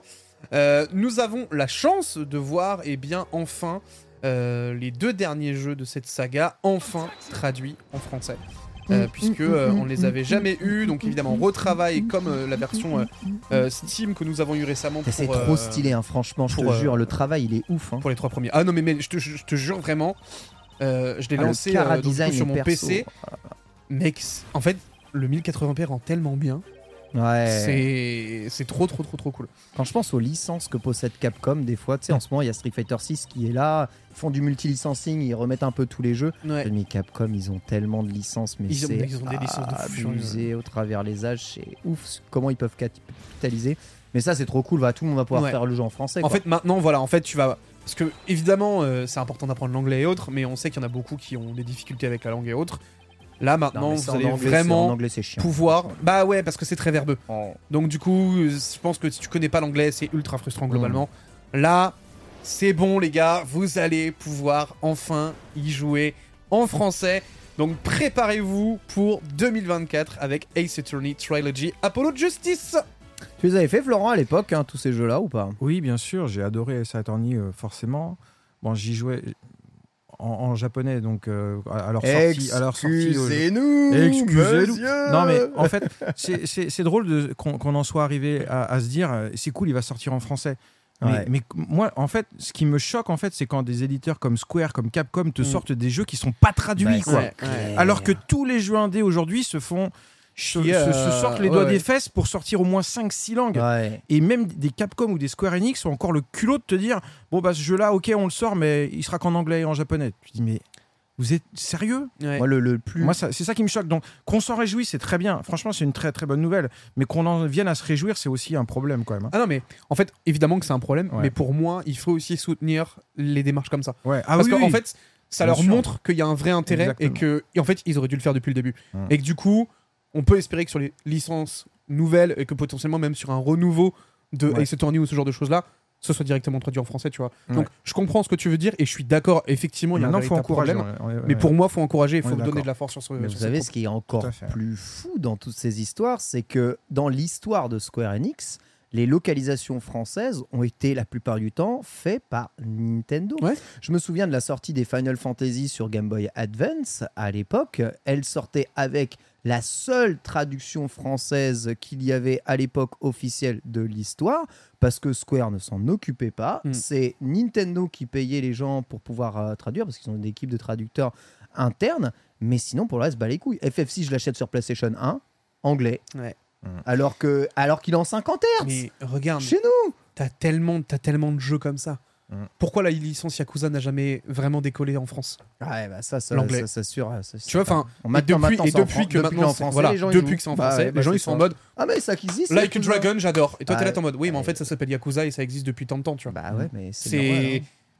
Donc, moi, je, je- évidemment que je, je pense qu'il y a eu des gros, gros problèmes là-dessus, mais que bah, maintenant qu'ils le font, on est obligé de ravaler notre fierté, de dire que bah, c'est trop bien et de les soutenir. quoi. Alors j'ai entendu dire que chez Nintendo France, il y avait des traducteurs internes, hein, des gens qui étaient travaillés chez Nintendo France pour traduire ici en français. euh, Ah ben, oui, euh, ils traduisent en Allemagne. Il y a, des- il y a un Ouais. bureau de localisation. Ouais. Euh, tous, les, tous les traducteurs qui traduisent euh, les productions Nintendo sont tous localisés euh, en Allemagne. Ça t'a jamais intéressé, toi, d'aller travailler justement à la maison mère? Si, bien, euh, alors maison mère c'est au Japon, mais euh, travailler en Allemagne, si, pendant un temps, quand j'étais quand j'ai terminé mon contrat moi au Japon, Ouais. je cherchais un peu de boulot, je suis allé voir sur le site Nintendo, ils cherchaient un traducteur. Je fais wow Donc j'ai- voulu y aller en fait. Et puis bon, je suis rentré à Paris, puis finalement je suis passé à autre chose. Mais j'ai souhaité, ouais, euh, je me suis dit avant de, de faire ce que je fais aujourd'hui, ah, pourquoi pas faire de la traduction pour Nintendo, ça peut être cool. Puis j'aime bien l'Allemagne en plus, donc euh, voilà, C'est- c'est- voilà. C'est vrai qu'il faut être dans les bureaux quand même en Allemagne hein, pour faire ça. C'est ouf hein, qu'ils ont les Ouais. bureaux. Ils ont les bureaux en Allemagne. Alors que le- ouais, le- leur territoire principal, ça, ça reste, ça reste la France. Mais c'est. C'est vrai que c'est marrant, hein, Ouais, ce que tu disais ça- tout à ça l'heure, s'est fait euh, comme ça. hein. C'est un peu central, hein, Berlin. C'est quoi C'est ils sont à. Berlin? Euh, non, c'est à Francfort. À Francfort. Ah oui, d'accord, ok. Ouais, c'est- pas mal aussi. Bon, il faut, faut aimer la gastronomie locale, quoi. On va parler de Mario et les lapins crétins. Vous savez, actuellement en promotion un Spark of Hope. On a eu une petite euh, vision. Première vision du DLC incluant Rayman qui est censé sortir dans cette fin d'année. Ouais. Et du coup, bah, c'est la première fois que l'on revoit un visuel de Rayman euh, en, En 3D. 3D. moderne. Le voilà. C'est que j'ai crié. Hein. Et euh, bah Rayman quoi. Donc il y a la blague, il a pas de bras, pas de jambes. Donc tu vois quand tu tires dessus, ça fait ça fait des blagues lapin crétin quoi. Mais euh, quand tu le regardes, en fait, je sais, je sais pas, je sais pas comment décrire ce trailer si vous voyez pas. Mais globalement, on voit Rayman super agacé par les lapins crétins, comme s'il y avait un message en mode Ouais. punaise, vous m'avez volé ma vie, bande de bande de mascottes de, de minces quoi. J'en peux plus, quoi. c'est Mais terrible. euh, bon, du coup, Ubisoft s'est quand même fait chier à refaire le sprite de Rayman. Ouais. Bah il est là, hein, il est créé. hein. On peut, on peut, on peut s'en resservir. hein. Ah non, moi je dis ça comme ça, il a pas de. Je sais pas si tu as travaillé un peu sur euh, la guerre des mascottes ou, euh, ou euh, le, enfin, le, sujet Rayman, hein, Florent, mais c'est c'est vraiment euh, Ubisoft, euh, une mascotte qui est passée à la trappe. Ah, c'est un suicide. Hein. Complètement. Ben ouais, mais euh, en fait c'est ça qui est dommage parce que moi mon jeu de plateforme préféré euh, c'est Rayman Legends. Rayman Legends, c'est trop bien. Mais c'est une tuerie. C'est Et, trop bien. et, et ce qui m'avait fait Rayman halluciner, c'est à la sortie de la Wii U, quand ils ont annoncé Rayman Origins. Euh, c'était Rayman. Attends, je, je sais plus. Non, c'est Rayman Les- Legends pour la Wii ouais, Legends, ouais. Avec les idées de gameplay qu'utilisait la mablette, Ouais. souvenez-vous de ce terme, Ouais, euh, qui était incroyable. Et à côté, tu avais Mario qui faisait tiep à côté, sérieusement. franchement, un Mm. peu, ouais. Avec, Tellement le, le Rayman était beaucoup plus beau, avec beaucoup plus d'idées, Ouais. et, euh, et Mario a cartonné, tandis que Rayman a bidé. Quoi. Et c'est dommage fou. parce que entre Origins et Legends, les- c'est les meilleurs jeux de plateforme qui existent en fait. Oh. Tellement les idées sont Legends, bonnes. Quoi. c'était, c'est un jeu de fou furieux. Ouais, exactement. Legends, Legends, il est tellement riche comme D'une jeu. richesse incroyable. Pareil, la jouable, et jouable à tout. 4, ultra beau. Ouais. euh, c'est un jeu très musical, hein, par Ouais. contre. hein. Ah, moi, je- moi, je- moi, moi, c'est Mm. mes, tes- moi, c'était mes niveaux préférés, les Ah niveaux musicaux. sont Donc, euh, j'avoue. euh, Donc Rayman, c'est vrai que c'est un grand gâchis, mais les lapins crétins, on leur ont piqué la vedette. Et, Ouais. euh, Et, et- et Avec des voilà. très grands jeux sur Wii. hein. Oui, tout à fait. Et puis, et puis de toute façon, comment dire c'est, après, c'est aussi de notre faute. euh, les Rayman, les jeux sont excellents et pourtant, bon, ils n'ont pas si bien marché que ça, quoi. Oh, Rayman 3 quand même, hein Non, non, enfin, pardon, je parle des, des, des Ah, parles- oui, euh, d'accord, pardon. Ok. Voilà. Et, euh, et, et c'est vrai que si c'était vendu en millions d'exemplaires, on en aurait d'autres, c'est sûr. C'est vrai. c'est complètement vrai. hein. Inutile de spammer dans le chat. Si vous avez marqué une grossièreté dans votre phrase, malheureusement, ce dernier n'apparaîtra pas. Je vais quand même lire euh, Rule Spider qui Ubisoft s'est embêté. Il n'a pas dit ça, c'est pour ça que le message passe pas. À faire un Rayman 3D moderne, juste pour nous dire qu'on les saoule à leur demander un nouveau Rayman. Mais ça, c'est une petite question en aparté que je pourrais poser ici. En fait, aujourd'hui, c'est un constat qu'on a souvent fait dans les Nintendo Bro et dans les Ami Bro euh, avant. En fait, en termes de platformer 3D, Ouais. mon gars, t'as Mario, il est sur le toit du monde et derrière, il y a rien. Tout ce qui essaie de faire du platforming Personne. 3D, s'ils mettent pas une petite composante d'action ou n'importe quoi, en fait, ça bide totalement parce que personne ne sait faire de bons platformers 3D à part Nintendo. C'est c'est terrible, c'est un genre. Euh, Nintendo a tellement posé les, les bases de tout et tellement devenu maître que même en indé, quand ça sort, il y a souvent des doubles sauts, toujours Mm. des problèmes de précision sur les plateformes. Ou alors, bah, c'est à la Ratchet Clank, donc on rajoute des guns euh, parce que euh, il faut quand même donner du gameplay parce que le simple fait d'avoir des plateformes ne peut pas être un gameplay, hein, tu comprends? C'est logique dans Ouais. le jeu vidéo. Et il y a de la place. Rayman, je suis désolé, dans Rayman, euh, Rayman 2, Rayman 3. euh, Rayman 2, Rayman 3, c'était c'était des dingueries. Hein. mais il faisait le taf en, en platformer 3D. Moi, honnêtement, Rayman 3, je pense que ça reste dans mes top souvenirs de jeux vidéo. hein. Bah ouais, c'est ça. C'était un kiff. C'est exactement ça. Et plus personne ne, ne fait vraiment euh, de, de, de, de- de jeux comme ça. Et je sais pas, je trouve ça un peu dommage parce que Mario Odyssey nous a montré que c'est des jeux qui peuvent être très modernes, Mm. les platformers, euh, les platformers 3D, et qu'on peut justement se nourrir de toute l'histoire des platformers euh, pour enrichir en plus le gameplay, euh, le gameplay des jeux. C'est pas rare de voir dans Mario Odyssey des phases en 2D, euh, notamment. Donc voilà, Rayman euh, qui avait ce côté à la fois platformer, bon, le petit côté patoun évidemment à la Spyro. Ouais, Et, après, ouais, euh, j'allais dire, tu vois, par exemple, ce truc-là, un peu la Spyro, moi, ça me. Ça me gonflait un peu, par exemple, tu vois. Ouais, tu vois, même, même Spyro a un peu raté son. son Bah, vois, son- est-ce qu'on peut dire retour. encore que c'est une licence qui vit, tu vois?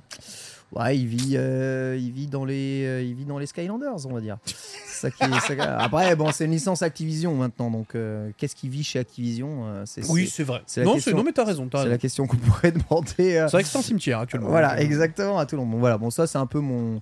C'est un peu juste ma, ma remarque. Les platformers 3D, il y avait plein d'idées géniales, justement, dans, dans ce Rayman. Euh, qui sait, peut-être qu'un jour ça leur prendra, mais. Tu, penses, que c'est un genre qui vend plus le platformer? Non, je crois pas. Enfin. euh, Non, enfin, je, je, sais pas. Franchement, j'en sais rien. Moi, je pense qu'il y a, le potentiel, la preuve. hein. Les Mario se vendent toujours très bien. Crash, euh, ça a l'air de pas trop mal se vendre non plus. Bon. Il y, aura, toujours du, du public pour jouer au platformer. hein. C'est une bonne porte d'introduction aux jeux vidéo, quoi. Ouais, c'est vrai. On verra en tout cas si Ubisoft prendra un jour la décision de euh, eh bien faire ou de ressortir des jeux comme ça. chier. bizarre de revoir ce jeu.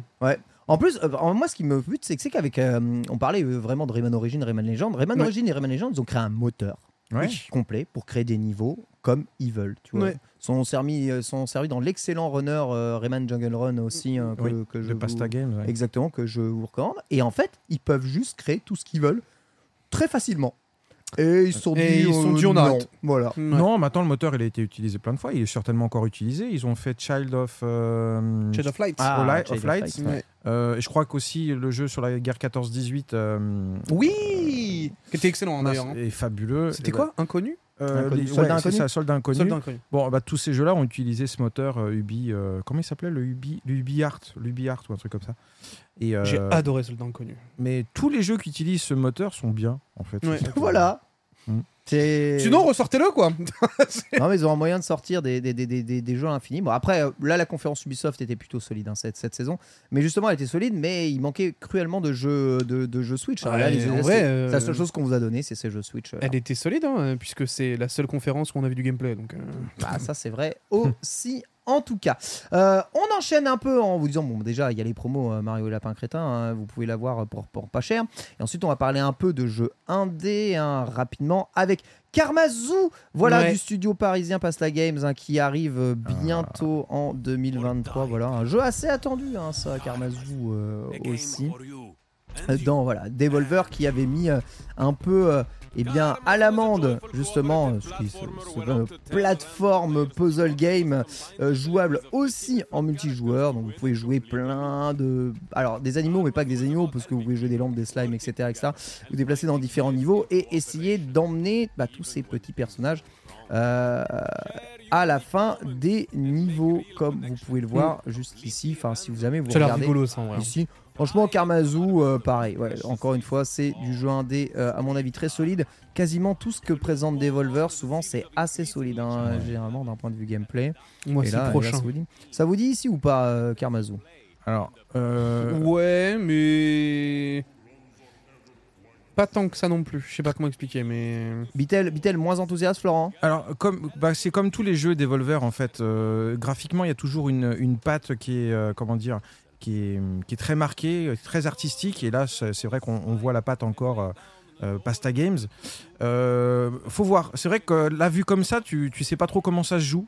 Et tu comprends pas trop. Ouais, mais c'est voilà, comme tout- la plupart des propositions euh, Devolver. Enfin, pas la plupart. Une bonne partie des propositions Devolver, il faut jouer en fait pour comprendre l'intérêt. Ouais. Là, ça a l'air fun, pourquoi pas.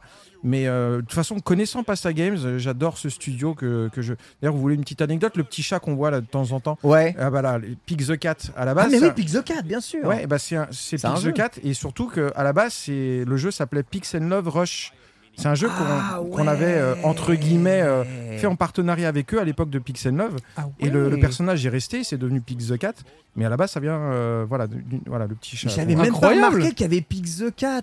J'avais tellement joué Incroyable. à ce jeu à l'époque. Et c'était sorti sur iOS et puis il y avait le logo Pix and Love, on avait fait la promotion, tout ça, c'était un Hmm. partenariat qu'on avait fait avec eux et je suis très content que ça existe encore, tu vois, c'est cool. génial. Donc euh, bravo Pasta et euh, moi j'achèterai comme d'hab euh, tout ce qu'ils font quoi. Voilà, eh bien écoute, impeccable, le message est passé, un Karmazu, ça arrive en 2023, pas de date de sortie, hein. celui qui est déjà sorti, hein, mais qui a eh bien aussi fait parler de lui, Ouais, mais alors ça, mon gars. c'est euh, Bleak Sword DX, euh, bien sûr, alors là, vous pouvez Ça, d'ores c'est et déjà hein. l'acheter. hein. ça, Ah, c'est ma cam C'est du 1000. Devolver ça. Oui, bien sûr, Ça bien se voit. Tu, tu vois le trailer, c'est direct. C'est Devolver.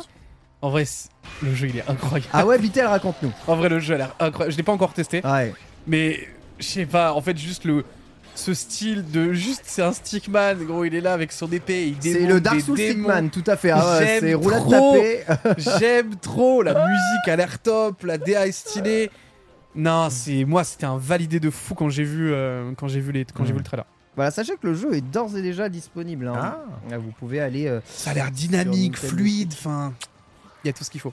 Voilà, je regarde un peu, c'est 10 balles sur euh, l'eShop. Donc, euh, pff, ah oui, c'est complètement, euh, c'est complètement gratuit. L'occasion de faire des jeux qui font peur, mais qui font pas peur parce que c'est en pixels. C'est pour moi ça. Voilà, disponible sur PC et Nintendo Switch, ou à More 8 bit Devolver, évidemment, s'appelle Bleak Sword DX, et vous pouvez eh bien, vous faire plaisir tout de suite. On enchaîne avec un autre jeu dont le trailer est sorti d'ailleurs sur la page officielle Nintendo, un Cosmic Wheel Silverhood, hein, qui euh, sortira quant à lui courant 2023, avec une expérience là aussi hein, proposée par euh, Devolver, un peu plus euh, narrative. Voilà, ce sont les créateurs de The Red Strings Club qui ont fait justement ce jeu. Voilà. Mm. Plusieurs personnages riches euh, et une histoire de cartes et de divination avec une musique très prenante, du pixel art, ce, coup-ci, ce que j'appelle le hein. pixel art pas feignant. tu vois. Ouais. Bon, il y a le pixel art feignant qui est. euh, Alors, je vais, je vais- je vais- Tout le monde va m'insulter, mais le pixel art de Céleste, pour moi, c'est du pixel art feignant, tu vois. Et t'as le pixel art travaillé où tu as. Où, est le bruit de King Kong? Ouais, des- Où est le bruit bon, de DK là? Parce que. Céleste, c'est- le gameplay, hein, mais le, oh la dinguerie mais le pixel art. ah, Oh là là là on sait très bien qu'ils ont choisi le pixel art dans Céleste parce que ça va plus vite de développer le jeu comme ça.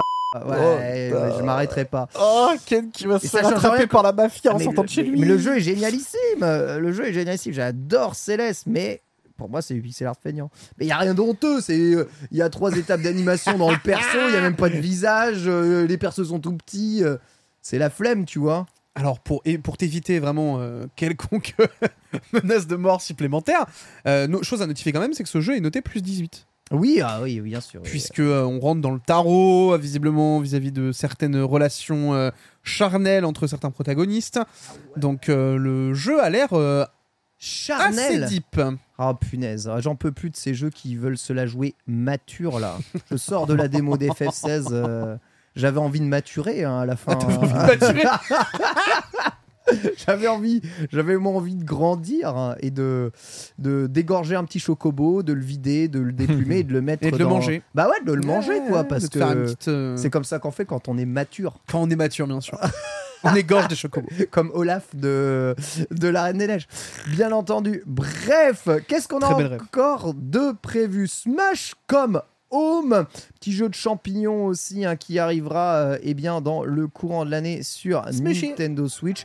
Donc voilà, on est dans l'aventure platformer euh, 3D Thema Zelda. indépendante, thème Zelda. On joue un petit champignon mignon qui va devoir euh, bah, parcourir quelques niveaux, des ambiances. euh, assez sympathiques. Il y avait un petit jeu où on jouait un pingouin, on devait escalader aussi euh, eh bien, euh, une, une montagne, qui joue un dé aussi en. Oh, les capybaras, là, en mon 2D, gars. 3D. Ça vous rappellera probablement quelques, quelques ambiances. C'est un peu comme si tu jouais un Korogu. Voilà. La vie d'un Korogu avant qu'il n'ait un sac rempli de trucs et qu'il doit le ramener à son ami. Et bien voilà, voilà ce que c'est. Donc, Et ça, euh, c'est pas du polyfeignant, toi, non Pour toi, non? Ça, c'est l'eau polyfeignant. Si, Ouais. l'eau polyfeignant. si, Chiant, si, ouais. si, si. Mais bon, à C1D, on pardonne. hein. Mais oui, le- Est-ce que celle-là, c'est pas un dé, peut-être? À Céleste, euh, Céleste, c'est un dé, c'est pour ça que je pardonne. Je dis, que- eh, eh, j'ai pas, j'ai pas, j'ai pas dit que, j'ai pas dit que c'était nul, tu vois. J'ai dit que c'était feignant. Mais oui, ça, c'est évident, c'est le polyfeignant, c'est très bien. Mais bon, c'est, c'est pas la feignantise quand t'as trois man qui développent un jeu, tu vois ce que je veux dire. Céleste, c'est pareil, ils sont pas 150 000, donc euh, ça peut être feignant, mais c'est aussi des questions de survie des fois.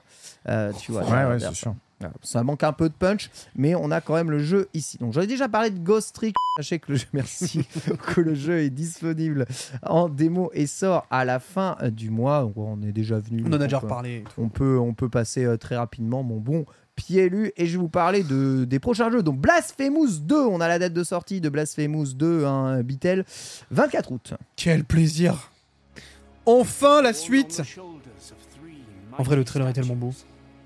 Magnifique, hein, tu peux nous parler un peu de Blasphemous Alors, Blasphemous, vous êtes un, un soldat, euh, enfin un chevalier impie euh, maudit.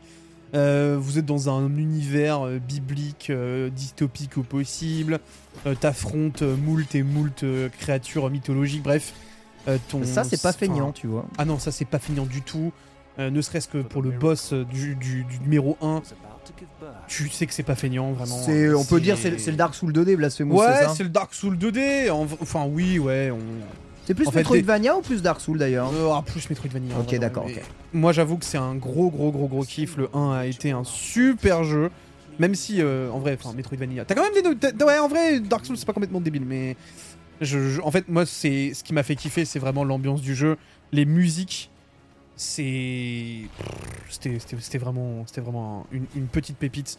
Le 1, donc très heureux de voir enfin le 2, enfin avoir cette, euh, cette release en août. Euh, je pense que ça va clairement être un de mes jeux de retour euh, de vacances euh, quand, je vais, quand je vais revenir en stream euh, en Non. début septembre. quoi. En tout cas, ce qui est vraiment rigolo, c'est qu'il sort avant euh, la suite d'Hollow Knight. Et ça, c'est bien. toi, toi, tu veux te faire attraper le callback, c'est pas possible. Notez que si vous voulez découvrir Blasphemous, du coup, le premier, hein, euh, le jeu est actuellement en promotion sur l'eShop. euh, Ouais. Donc, foncez. Je sais pas si c'est ta cam, Blasphemous, Florent. Euh, ouais, J'adore les Metroidvania. J'ai pas fait le premier Blasphemous. euh, Peut-être que je ferai le deuxième. De toute Mhm. façon, ce genre de jeu, t'as pas forcément besoin de faire le premier pour t'amuser. Mais euh, ouais, je suis client. Non, là, t'auras pas forcément besoin. Ouais, je suis client. En tout cas, graphiquement, c'est une belle proposition. Ah, c'est beau. hein. J'ai vu passer le jeu plein de fois, dans, voilà, mais je me suis dit, bon, j'ai d'autres jeux à faire, je- un jour peut-être. Mais euh, ouais, je suis client. À wishlist, hein, bien entendu, sorti le 9 septembre prochain. Five Farm a été aussi proposé. Alors, il me semble euh, que le studio derrière Five Farm, c'est le studio qui a développé Dauntless. Vous vous souvenez, le Monster Hunter free-to-play euh, qui avait bien plu tout le monde. Ça a l'air d'être, eh bien, le jeu de farming euh, Animal Crossing-esque assez classique. Mais vraisemblablement, le jeu était déjà plus ou moins sur mobile et a remporté un succès critique assez fort. Moi, je trouve l'univers assez chatoyant et surtout, comparé à pas mal de jeux de farm, il va y avoir de l'exploration un peu plus d'action, comme euh, pouvait l'être. euh, comment il s'appelait Fanté. Fantasia, comment il s'appelle le jeu, euh, le jeu mi-RPG, mi-farming là qui devait sortir aussi? Sur Nintendo, euh, sur Nintendo Switch dont ils Fantasy ont fait Life. Fantasy Life. Merci beaucoup les gens euh, dans le chat. Désolé, hein, une semaine euh, compliquée et je ne trouve pas mes mots. Mais voilà, jeu plutôt beau. Five Farm avec une histoire d'aventure et de la coopération. Et donc dans le jeu, d'après ce que j'ai compris hein, de, des phases, il y a un petit côté, non seulement tu as de l'action RPG, mais tu as aussi un côté Animal Crossing dans le sens où tu peux créer toi-même ta ferme, ton univers, ton village et inviter d'autres joueurs à venir jouer, à venir les découvrir. D'accord? Donc tu as un gros côté multijoueur jusqu'à 4 dans le jeu qui fait la particularité justement de ce jeu de farming. Voilà, ça se dispo eh bien euh, à la rentrée et ce sera sur Nintendo Switch. Oui, les personnages ils ont un petit côté euh, Lego, Mhm. je trouve. Voilà. Évidemment, euh, ça roupille fort du côté de Bitel parce que Mais non, en fait, c'est pas ça. C'est que juste qu'il y a mille fois mieux qui existe, quoi. tu es sûr euh, bah, Bah, Je je sais suis pas, moi je, désolé, mais je voir- jugerai pas moi. hein. Moi, vraiment, voir ce jeu à 60 balles, alors que t'as Stardew Valley qui existe à côté, Ah ouais. je suis désolé, ce n'est pas possible. Ah, J'avoue que c'est vrai qu'il est vendu, est plein pot. Faut voir le con- 60 balles faut voir le contenu du jeu hein, aussi. hein. Et les composantes multi, Ouais, ça non. peut faire la Non. différence. Peut-être Non. Dauntless, c'était très bien. Ah, Dauntless, j'ai pas dit le contraire, et honnêtement, c'était une très bonne alternative à Monster Hunter de façon gratuite. Ouais. Sauf que là, c'est pas gratos, mon frère. Il y a My Time at Portia aussi, on le, on le rappelle, c'est vrai, My Time at Portia, très très bon jeu aussi dans le genre. On va parler d'un nouveau jeu aussi qui a bouleversé un tout petit peu le monde, puisque ça y est, il sort, annoncé il y a des années hein, dans le secteur 1D, hein, celui qui s'inspire grandement de Mega Man X. 3000 X, X. X, mon très cher Bitel, a été annoncé au PC Gaming Show. Tout à fait annoncé au PC Gaming Show, mais il sera bel et bien disponible sur Switch. On le voit, hein, l'inspiration Megaman, euh, je pense qu'elle est clairement assumée, On est là, hein, je sais pas, c'est zéro ça Je comprends pas. puisque effectivement, euh, J'ai cru que c'était un jeu Capcom et que ça s'appelait. euh, Megaman. Non, Mega Woman. Mega J'ai cru à la base. Bah, tu Mais non. vois, voilà, en tout cas, en termes de pixel art, c'est plutôt sympathique. Euh, euh, euh, platformer hors 2D qui, qui, qui, qui est bourré d'action, qui a l'air euh, d'être bien solide, avec full effet de partout et autres.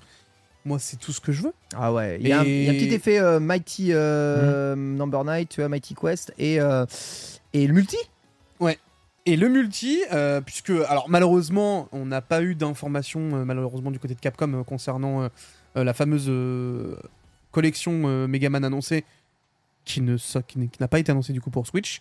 Là, vous avez quand même un petit peu de quoi euh, eh bien vous sustenter si vous êtes fan de Megaman avec ce 3000XX qui sort pour le troisième trimestre 2023. Bah alors, je sais pas si c'est du 3 dans le chat, on dit que c'est la suite de 2000XX. Ah ouais euh, Non. euh, ils sont perspicaces. euh, Ah, mais, je- mais il existe le jeu 2000XX du coup? Oui, d'accord. Bah, c'est juste que je savais pas s'il existait ou pas, parce que moi, c'est pas un jeu auquel j'ai fait.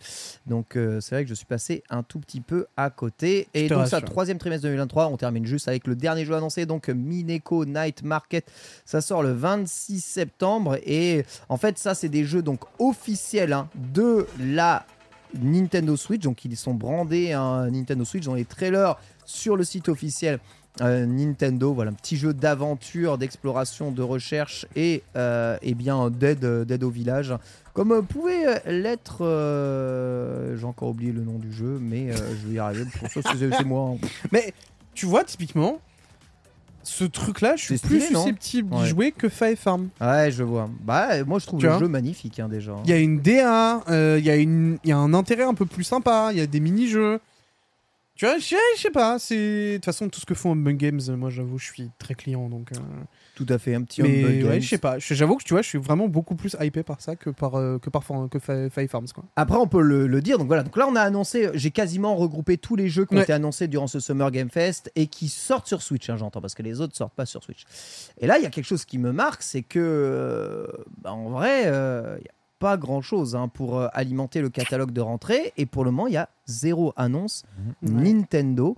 Et Pikmin 4 reste euh, le dernier euh, fleuron des sorties annoncées euh, Nintendo. Alors, il y a le fameux 1, 2 Switch, Everyone 1, 2 Oh, Switch là qui est venu, Ouais. qui est venu se mettre. T'es invité à la soirée aussi, hein, Florent. Ça se trouve hein, de, de lancement, euh, c'est formidable. Mais il n'y a plus rien. Donc c'est- c'est c'est- c'est terminé euh, la Switch. C'est nul. Bah oui, bah merci. on l'enterre ou pas, euh, Florent? Bah, franchement, j'en sais rien. Moi, je suis pas dans les petits papiers de Nintendo. Cela dit, euh, je suis d'accord avec vous. Il n'y a pas grand-chose euh, d'annoncé pour le moment, donc on n'est pas à l'abri d'un d'un- d'un gros coup pour cette fin d'année en réalité, quoi. Parce que le Zelda, certes, tout le monde va y jouer pendant quelques semaines, euh, ça c'est cool. Le Pikmin, bon, voilà. Mais derrière, Ah, ah, bah ouais, moi à mon avis, pourquoi pas euh, une, une nouvelle console, quoi, qui peut débarquer comme ça du jour au lendemain. Pour le moment, Comment ça- Quoi? Non, j'en sais rien en fait, mais c'est vrai qu'il n'y a pas grand chose pour la fin d'année. hein. Bah, c'est bizarre. Ah, après, c'est pas la première fois que Nintendo a rien à proposer pour une fin d'année. hein. C'est pour ça qu'ils nous ont proposé les NES Mini, euh, les Game Watch, euh, Zelda c'est Mario. C'est qu'il y avait rien à se mettre sur la Switch à cette période. hein. C'est vrai. Ah ouais, mais c'est le problème de Nintendo Mm. qui a regroupé les deux consoles en un. C'est-à-dire qu'aujourd'hui, tous les bureaux, les, les bureaux de développement sont concentrés sur une machine, ce qui fait qu'ils ont moins d'offres. Avant, ils avaient deux piliers sur lesquels je- jongler. Une année, c'était un gros jeu euh, 3DS. Une autre année, c'était un, gros jeu euh, bah, euh, Wii U ou peu importe. Là, il n'y a plus ce, ce, ces cre- ce- ce levier-là. quoi. Il y a les DLC, hein, cela dit. hein. Cette fin d'année, c'est vraiment Ouais. le- la foire. Mais t'offres DLC. pas des DLC sous le sapin de Noël. Quoi. Bah non, c'est ça, c'est vrai. ça. Et en vrai, là, ton petit code de téléchargement dans ton cadeau, là, miam miam. Mais d'après vous, la PIC, c'est quoi le jeu de Noël de Nintendo cette année? Oh, Pikmin, mon frère. Bah, il Pikmin, sort, c'est il sort là. chaud. Il est tôt Noël, dis donc, il va faire chaud, hein, euh, chaud. Réchauffement climatique, il est violent là. Euh, à Noël, il n'y a rien là. Non. Un F0 Ah Oh, alors, alors là, J'ai lâché la bombe. Ah, je vois, il y a des excités là. Non, non, j'en sais rien. Franchement, je vois pas. Une. euh, une, Et une- en fait, là, euh, il nous annonce. une que- GameCube mini, tu vois. Enfin, je sais pas. J'en sais rien. On est d'accord qu'il faut quand même beaucoup de temps de développement Oh, aujourd'hui à Nintendo pour Ah sortir ouais. des jeux des jeux AAA. Là, si, si une nouvelle console doit arriver, ça doit faire longtemps qu'ils doivent dev dessus hein, déjà, non? Moi, bah oui, ah bah, indéniablement, ça fait déjà des années qu'ils sont dessus. C'est clair. Enfin, de toute façon, Bah, j'espère. Ni- Nintendo l'a toujours dit. Dès qu'une console sort, ils, ils bossent tout Ils de bossent suite déjà sur la sur la suivante. prochaine. Ouais. Il n'y a jamais Ouais. eu un temps mort en disant tiens, on va prendre deux ans de vacances. Non, bah non. Non. Les mecs qui sont chargés du hardware, ils font du hardware toute la journée. Quand la console est terminée, en fait, la console est déjà en prod depuis des mois. Ils sont déjà sur le projet suivant. Et même, ils travaillent, ils travaillent déjà sur la suivante suivante parce que les technologies sont pas au point, mais ils, ils font des tests, quoi. Ouais. Donc, euh, voilà, ça c'est indéniable. Ils travaillent. la, console, la prochaine, elle est quasiment déjà finie si c'est pas euh, un secret, quoi. On sait quand ça se finit, les DLC Mario Kart? Mario Kart, c'est décembre. Hmm. Décembre, c'est le dernier normalement. Décembre, c'est le dernier. Ah bah alors, euh, voilà, ils vont nous sortir un Mario Kart complete en Ouais, cartouche. Mario Kart Ouais. Complete. Oh là là, mais Ouais. ça, ça, Et ça, les collectionneurs-.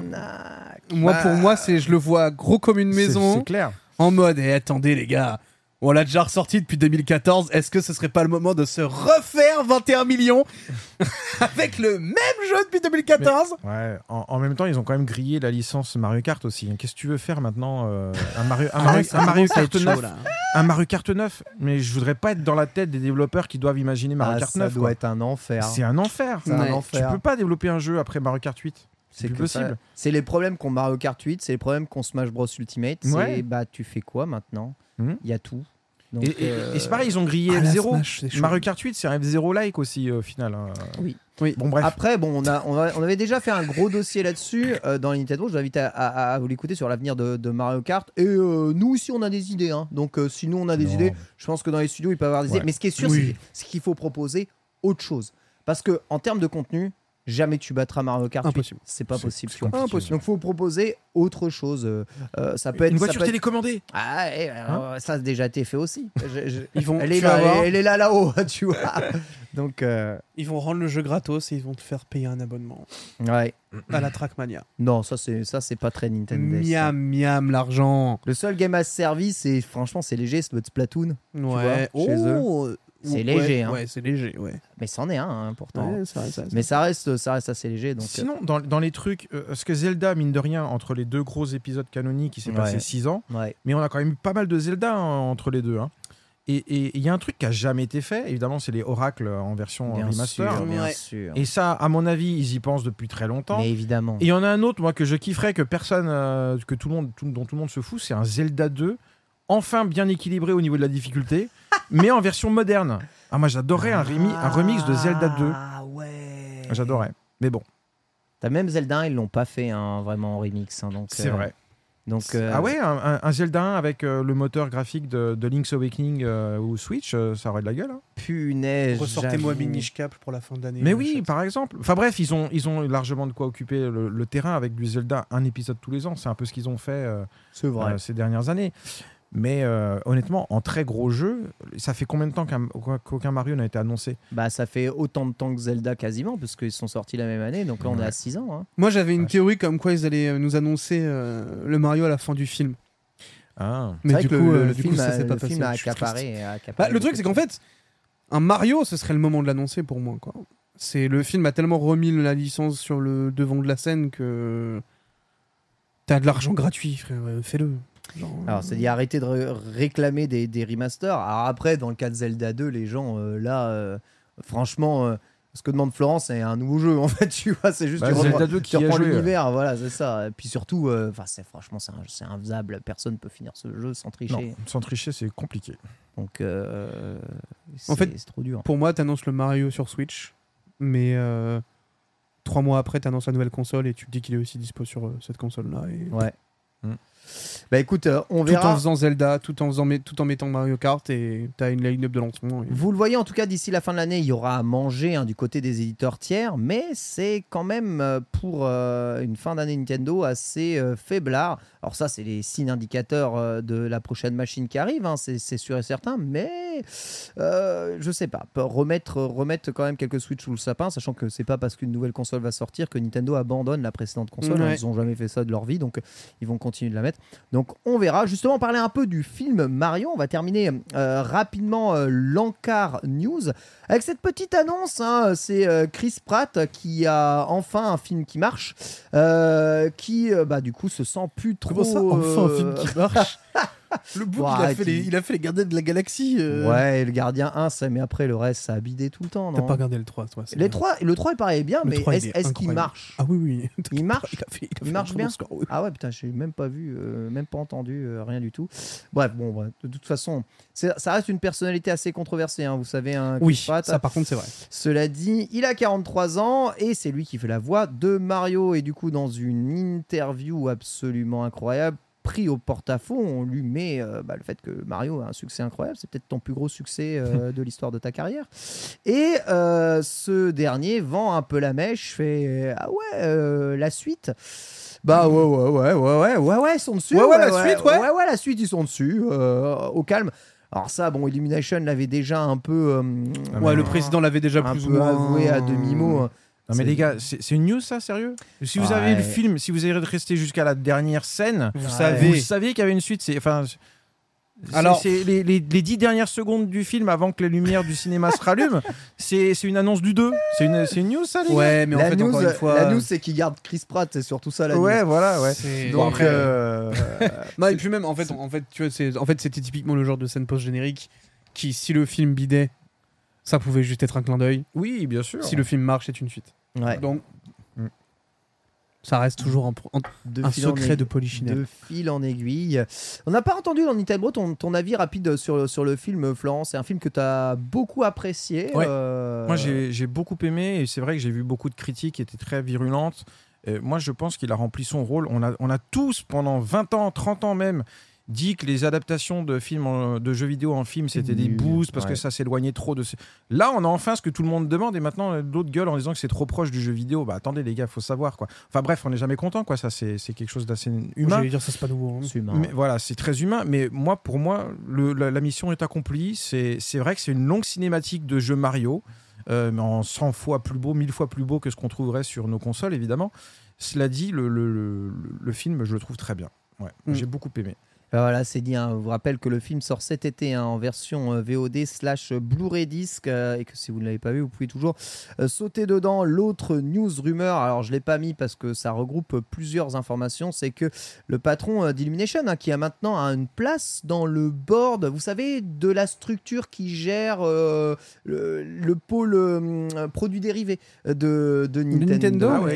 Exactement. ouais. Oh. Et bien, ce dernier a dit que bah ici, il qu'ils essayaient de convaincre Nintendo d'adapter d'autres licences et qu'ils seraient ravis d'adapter une licence évidemment très connue, Zelda, parmi eh bien, euh, toutes celles qu'ils peuvent faire.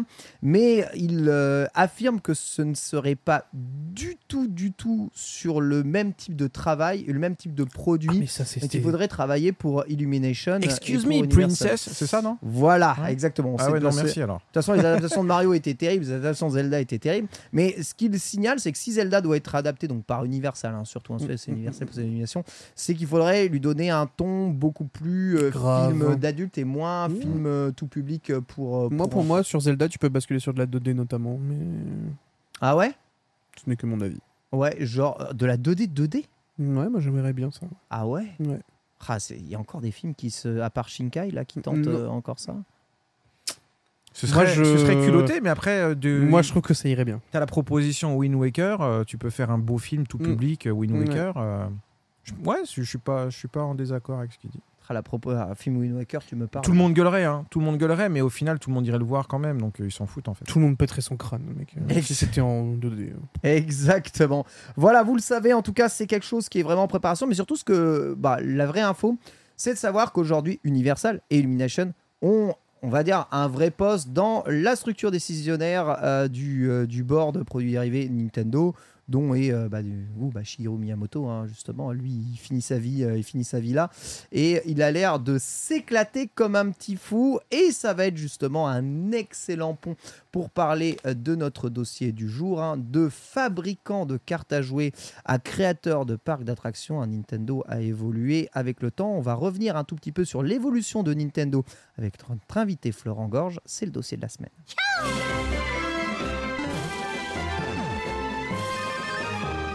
Ouais, Miyamoto, c'est vrai, il a quoi 70, 71 ans euh, Ouais, il commence à dater, là, hein, le boug, hein. Oh oui. Et Ouais. et, euh, fringant, hein, toujours, euh, toujours en train de faire des Iwigo, etc. etc. Florent, merci d'être notre invité aujourd'hui hein, dans les Nintendo. On rappelle que tu écris notamment l'histoire de euh, Nintendo hein, chez avec alias Pixel Love avant. voilà.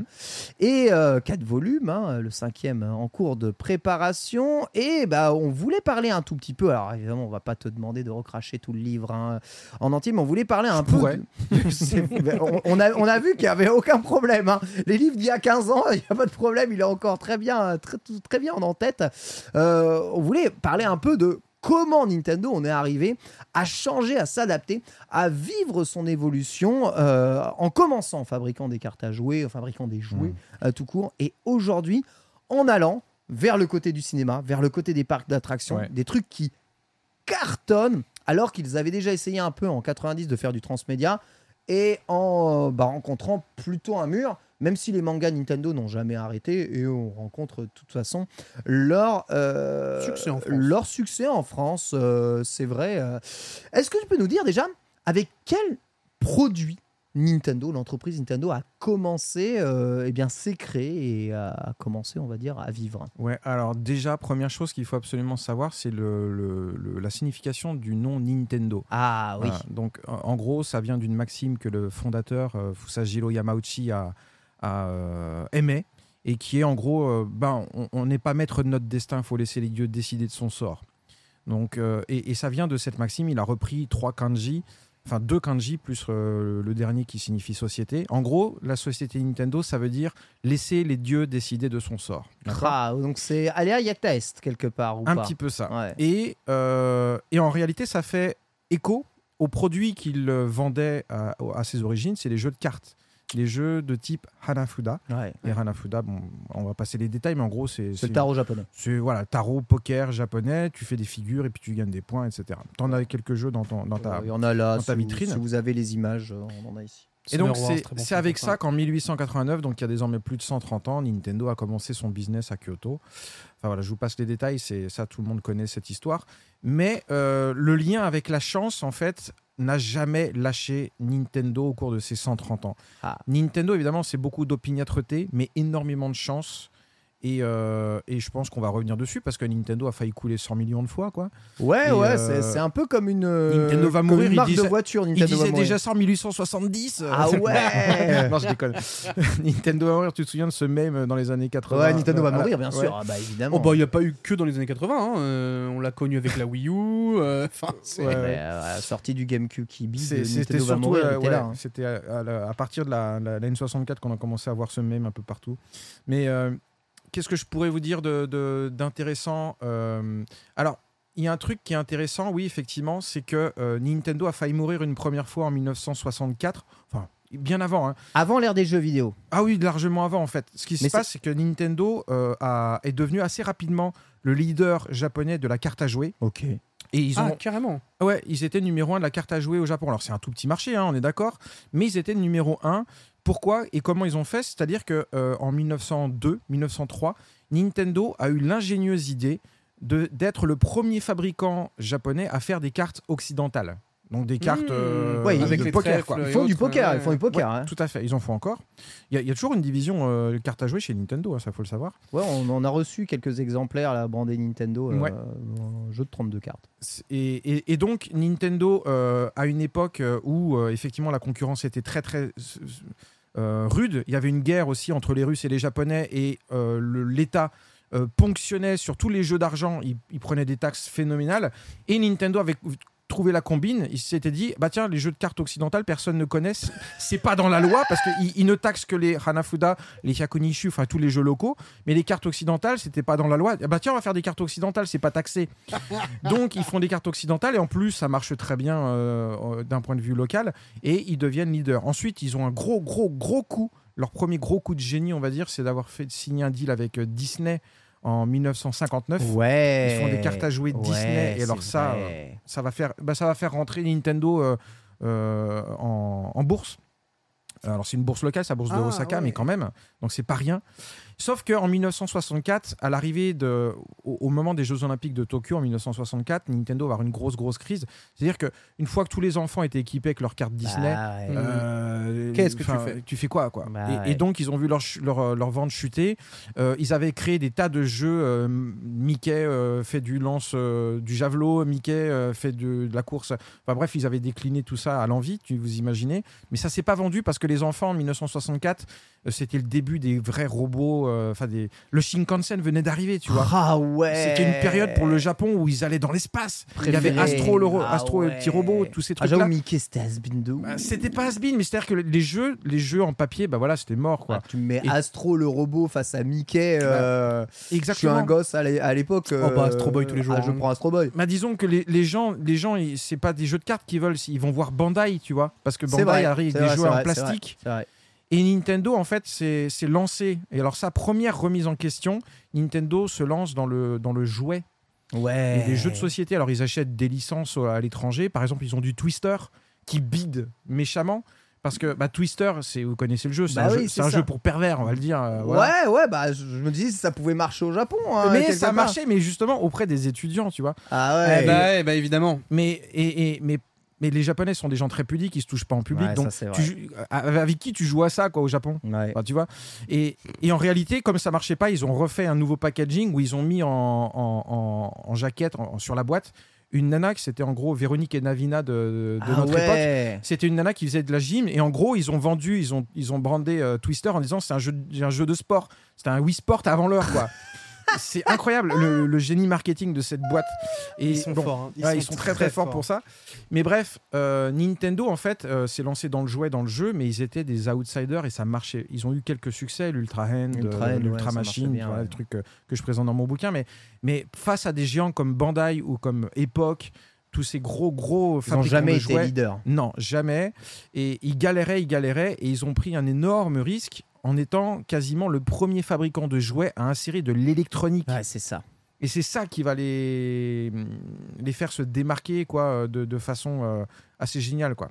Et, et donc, pour en revenir à ta, à ta question, il y a plein de moments clés euh, dans Nintendo. Il y a énormément de moments clés, mais si on veut parler de l'international, le premier truc qui fait vraiment connaître euh, Nintendo, c'est les Game Watch à C'est l'international. vrai, c'est Ouais. vrai. C'est arrivé partout. hein. Voilà. Partout, partout. C'est vraiment arrivé partout. Après, tu peux dire oui, Donkey Kong, oui, Donkey Kong aussi. Mais Oui, il y a le jeu d'arcade de Donkey toute façon, Kong. Donkey Kong et, et Mario, enfin et, euh, et Game Watch, ils arrivent en même temps. Les Mhm. Game Watch arrivent un petit peu avant, 1980 et pareil en 1980 aux, aux États-Unis. Mais cela dit, c'était distribué par d'autres euh, des fabricants de jouets. Nintendo n'avait pas de bureau de représentation, ils distribuaient même pas leurs propres jouets. Bref, voilà.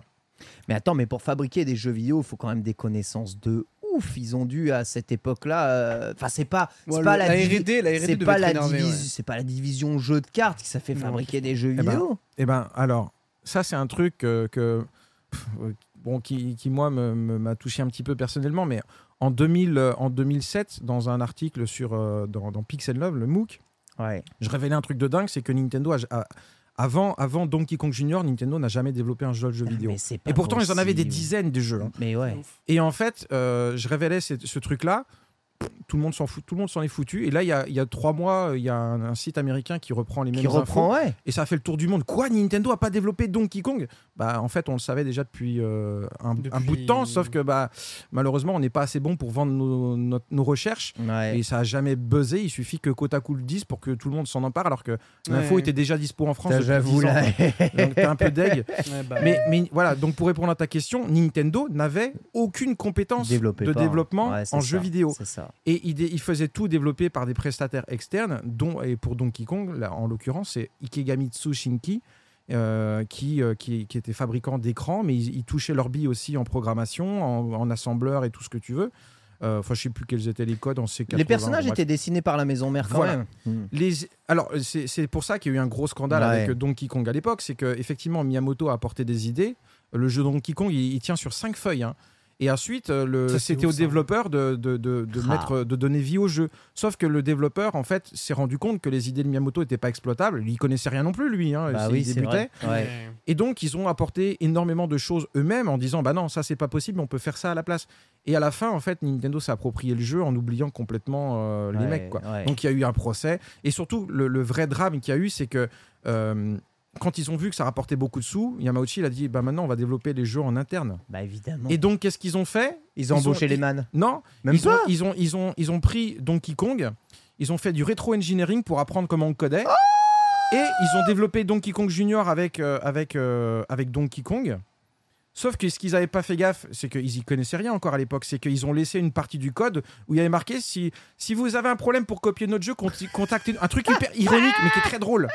Dans le code, enfin, Ikegami avait pl- cassé un, euh, caché un Easter egg qui disait si vous avez un problème pour, que- pour euh, copier notre jeu, contactez-nous, on Et vous ça, aidera avec plaisir. Et ça, c'est dans Donkey Kong Junior. Et on le aussi. trouve dans Donkey Kong Junior. Et du Alors- coup, tu sais que c'est le code de base. et voilà. Et donc, ouais. et, et donc ils ont piqué le code. donc ils leur Donkey ont volé le code. En, en gros, c'est un peu ça.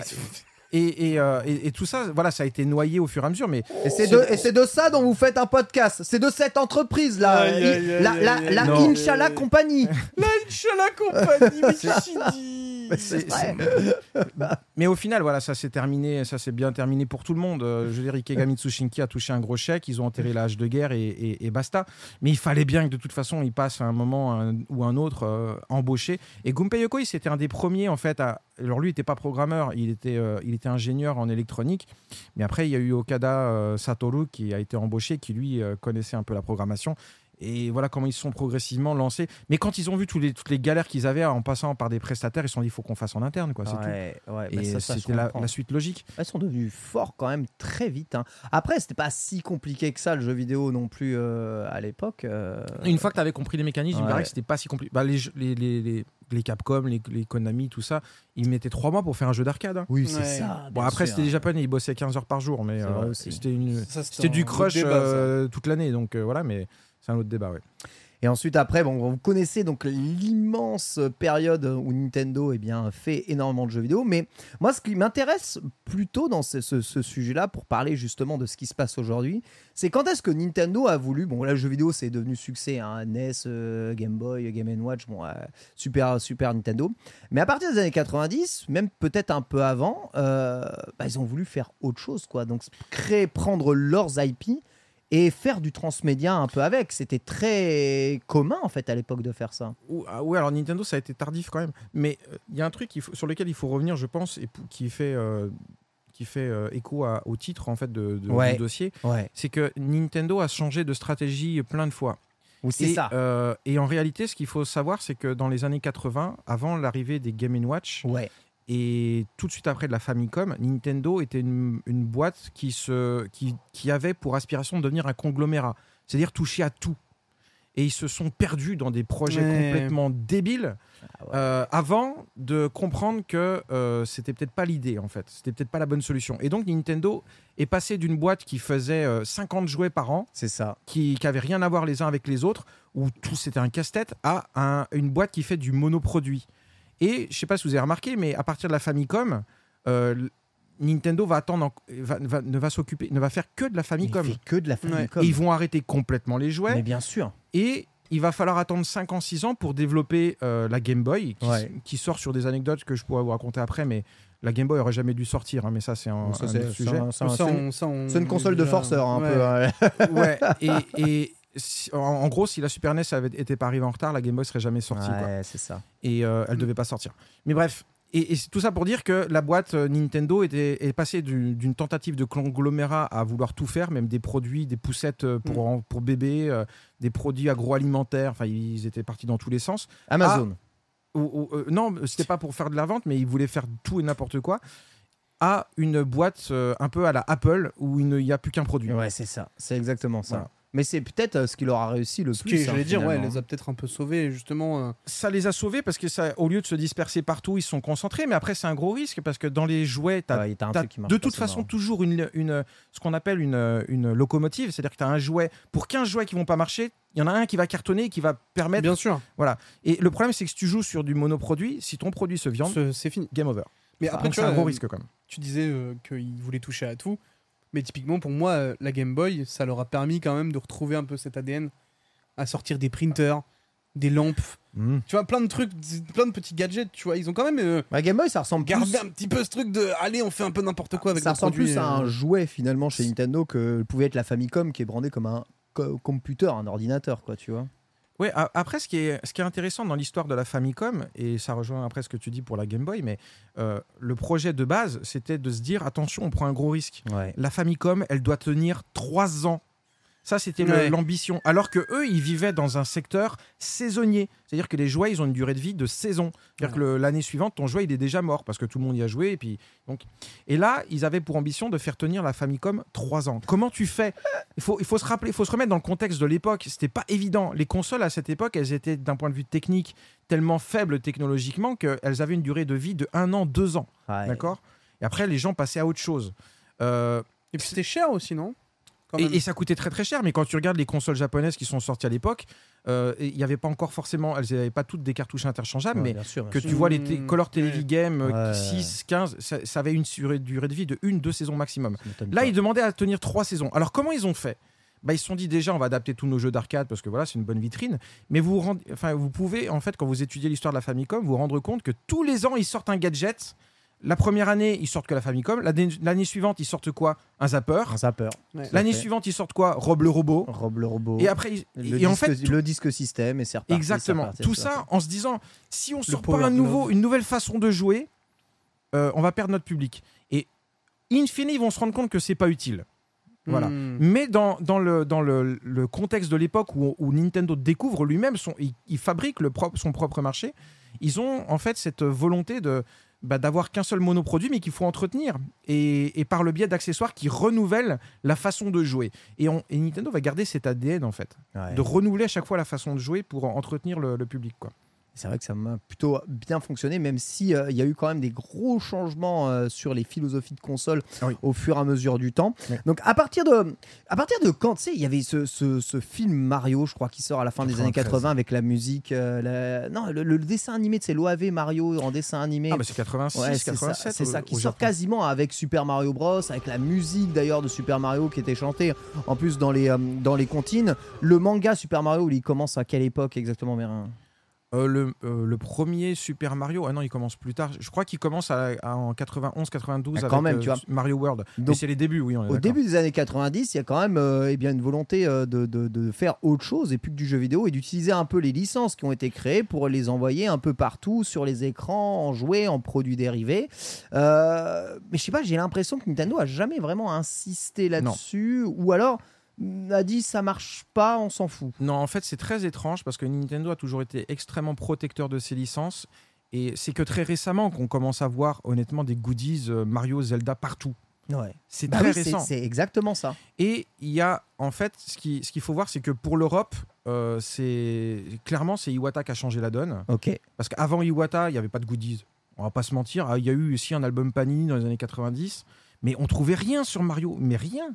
Et sur Zelda encore moins. Parce que Nintendo, au Japon, ils avaient une philosophie qui était différente. Mais Nintendo, au Japon, euh, refusait de faire des goodies pour autre chose que Mario.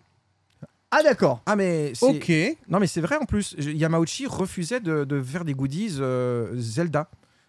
Je vous mets au défi de trouver plus de 10 goodies Zelda des années 90. Il y en a eu, évidemment, parce que confi- l'exception confirme la règle. Il y a évidemment. alors, euh, on ne parle pas de l'édition, parce que dans l'édition, il y a effectivement les solus qui sont Oui, considérés ça, comme des produits sûr, dérivés ouais. et des solus en version manga, ça existe aussi pour Zelda. Mais en dehors de l'édition, où là, effectivement, c'est un marché à part, il y a extrêmement peu Ouais. de goodies au Japon pour autre chose que Mario. Et pour euh, les États-Unis, c'est un petit peu différent parce qu'il y a eu aussi des goodies Mario et Zelda.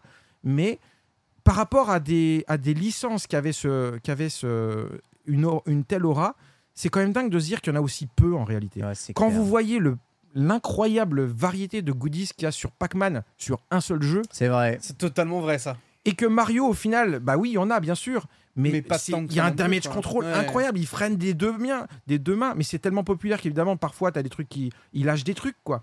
Mais par rapport à la puissance des licences Nintendo, euh, jusqu'à euh, 2015, jusqu'à 2014-2015, c'est très dur de trouver des goodies euh, en dehors du Japon Alors, et, et en dehors de Mario. Tu dis qu'Iwata a changé pas mal la donne. Est-ce que c'est sa vision du succès de Pokémon qui lui a, qui l'a fait réfléchir ou ça n'a pas trop de choses à voir finalement? J'en sais rien. En fait, je sais pas. Moi, je pense qu'il y a un peu la. la- c'est peut-être un peu euh, bizarre ce que je veux dire, mais il y a, il y a beaucoup de la mentalité des gens de Kyoto qui sont au Japon considérés comme des gens assez rétrogrades. Ouais, c'est, Euh, je- des, vieux cons. c'est Oui, une j'allais ville- dire, c'est- oui, c'est un peu ça. C'est une ville chiante. À Culombe, on est pareil. Alors, Ouais, Culombe, c'est alors, je, je- je vais vous dire un truc. il- il- Très austère. pour, pour les gens de, pour les Japonais, en fait, euh, les gens de Kyoto sont souvent comparés à des Français. Alors, euh, Ah des gens, des gens jamais contents, très fiers d'eux et, euh, et qui savent tout avant Je tout le monde. comprends pourquoi c'est ma Hein? ville préférée. Bah tiens. Non, mais Tiens, c'est- vrai en fait. Et, et- et Nintendo, c'est une des rares boîtes, et ça c'est notoire, euh, qui, soit, qui ait cette renommée et qui n'ait jamais euh, déménagé à Tokyo. Ouais, c'est vrai. C'est très rare, c'est ça, vrai, au Japon. C'est vrai. Et, euh, et en réalité, Nintendo est une boîte extrêmement fière de son histoire, comme les gens de Kyoto. Ils sont très fiers de Kyoto, ils revendiquent toujours Oui, euh, leur vrai. appartenance à la culture de Kyoto. Euh, regardez le Zelda Breath of the Wild, ils ont pris, ils ont pris la map de, de De Kyoto, ils ont fait, ils ont fait Zelda coller. par-dessus. C'est ça. ouais. Enfin, il y, y a ce côté-là, en fait, et je pense que bon, c'est de l'analyse. hein. On pourra toujours, il y, aura toujours un gars sur le chat qui va dire Ouais, mais ce truc. Évidemment, c'est de l'analyse macro qu'on est en train de faire.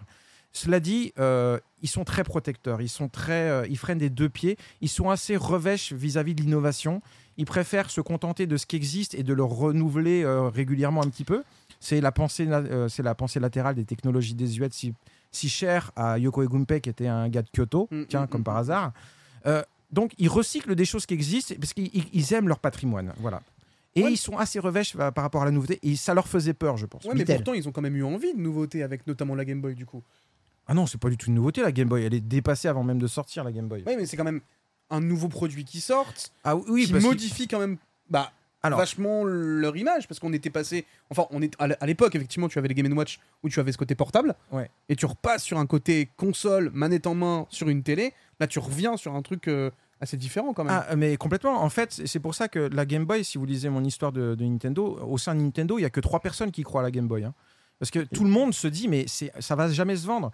On est, les gens jouent sur des beaux écrans en couleur à la Famicom, Ouais, qui est une clair. console qui, à l'époque, nous, chez nous, quand elle est arrivée en 87, elle était déjà dépassée, mais en 83 au Japon, c'est une révolution parce qu'elle est capable d'émuler des jeux comme Donkey Kong, Mario Bros, qui sont sortis bien. trois mois Ouais, avant en arcade. Les gens, les gamins se disent, bah, j'ai une borne chez moi, quoi. Ouais. C'était hallucinant. Et, et de se dire, on, on revient à un écran en noir et blanc.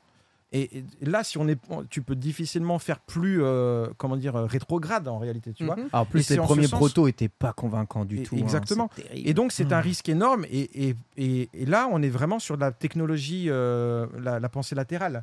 Et en réalité, la Game Boy, c'est une extension directe des Game Watch.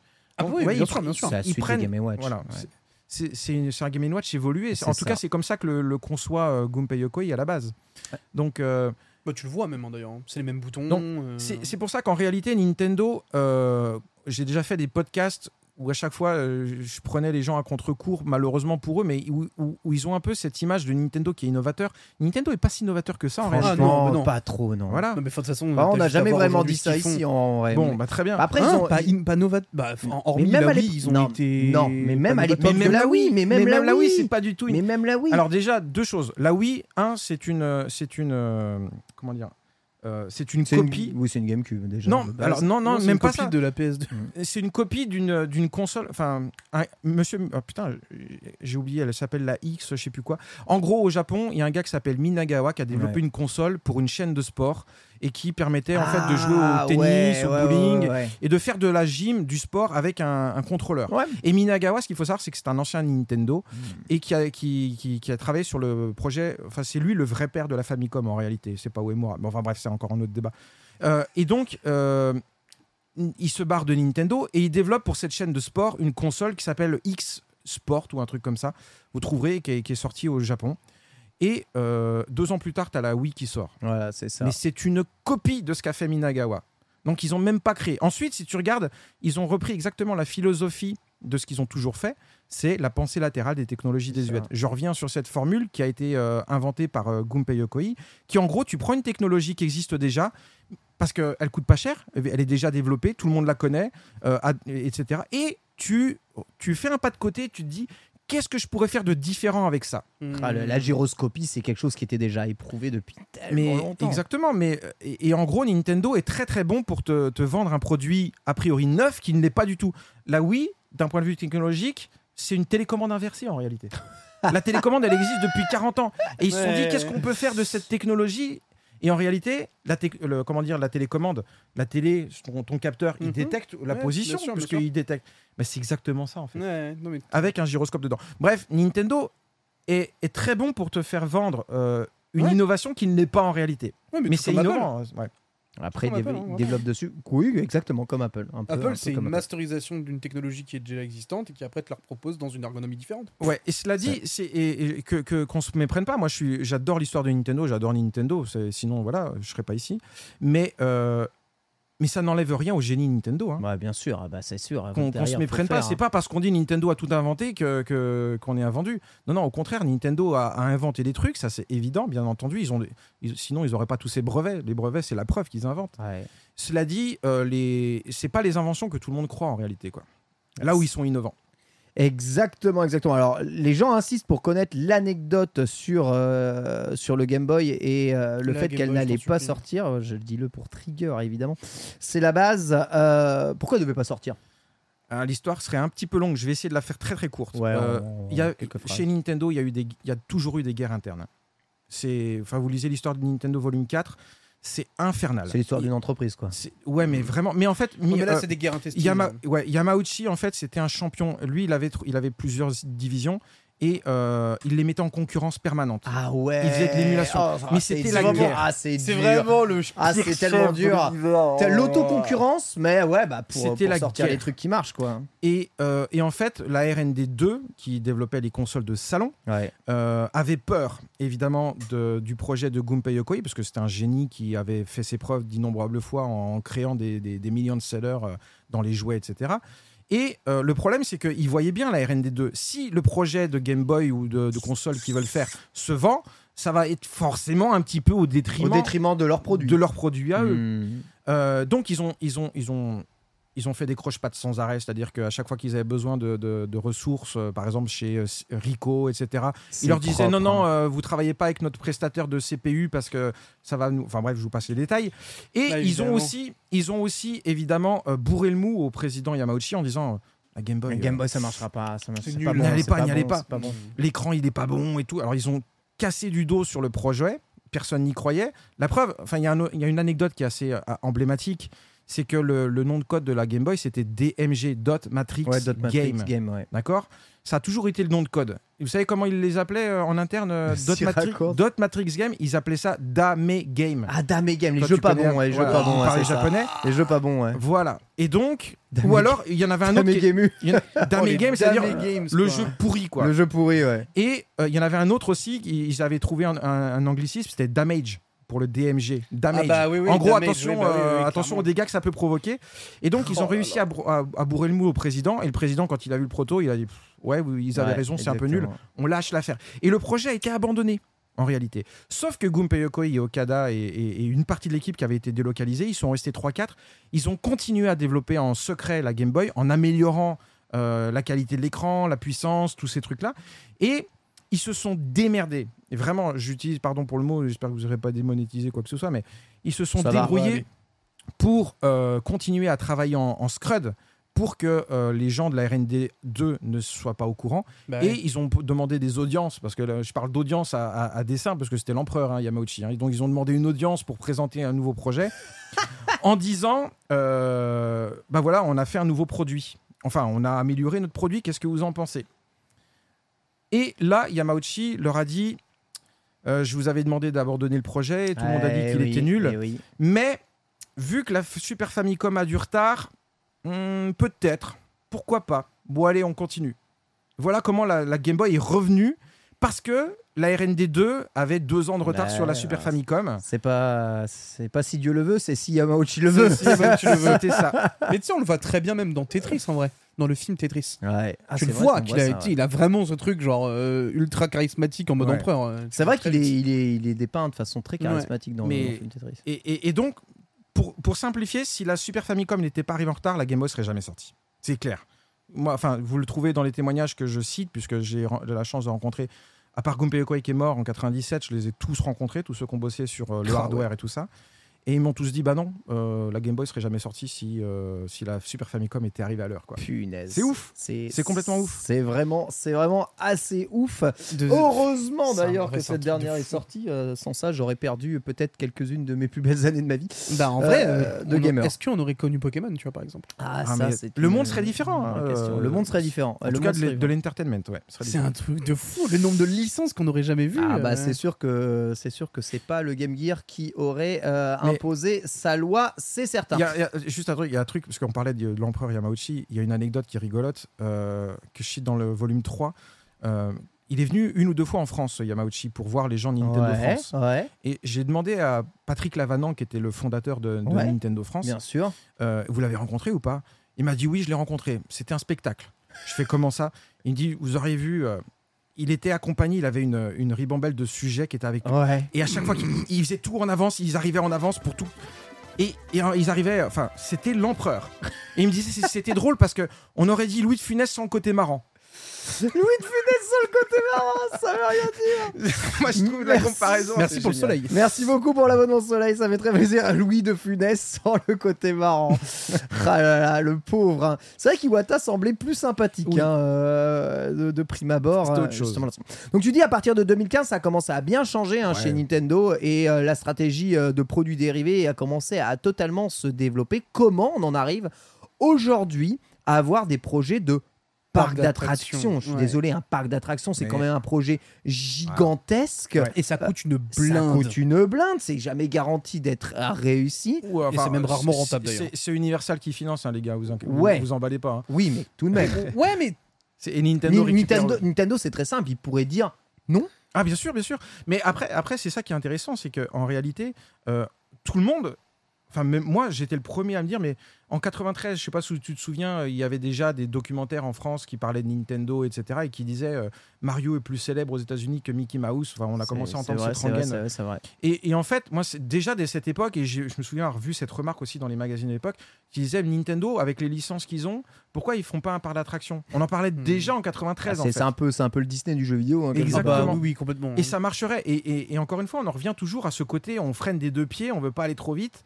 Et Nintendo a été, aurait pu s'y prendre déjà depuis 20 ans, quoi. Ah, en réalité, avec la puissance qu'ils avaient. Nintendo est- une machine à cash infernale.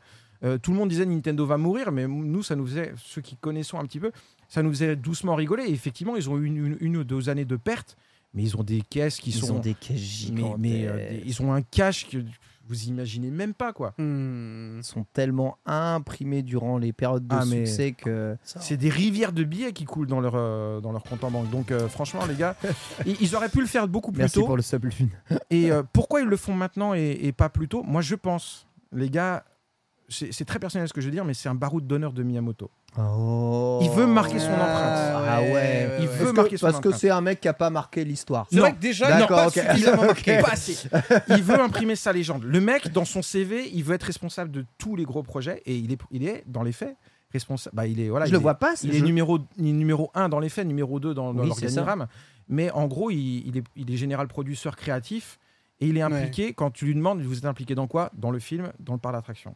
Ah ouais, c'est exactement Ouais. ça. C'est exactement ça. Je le voyais pas si mégalomane. Ah non, mais en fait, je crois pas que ce soit par. Enfin, Ah ouais, c'est pas déplacé.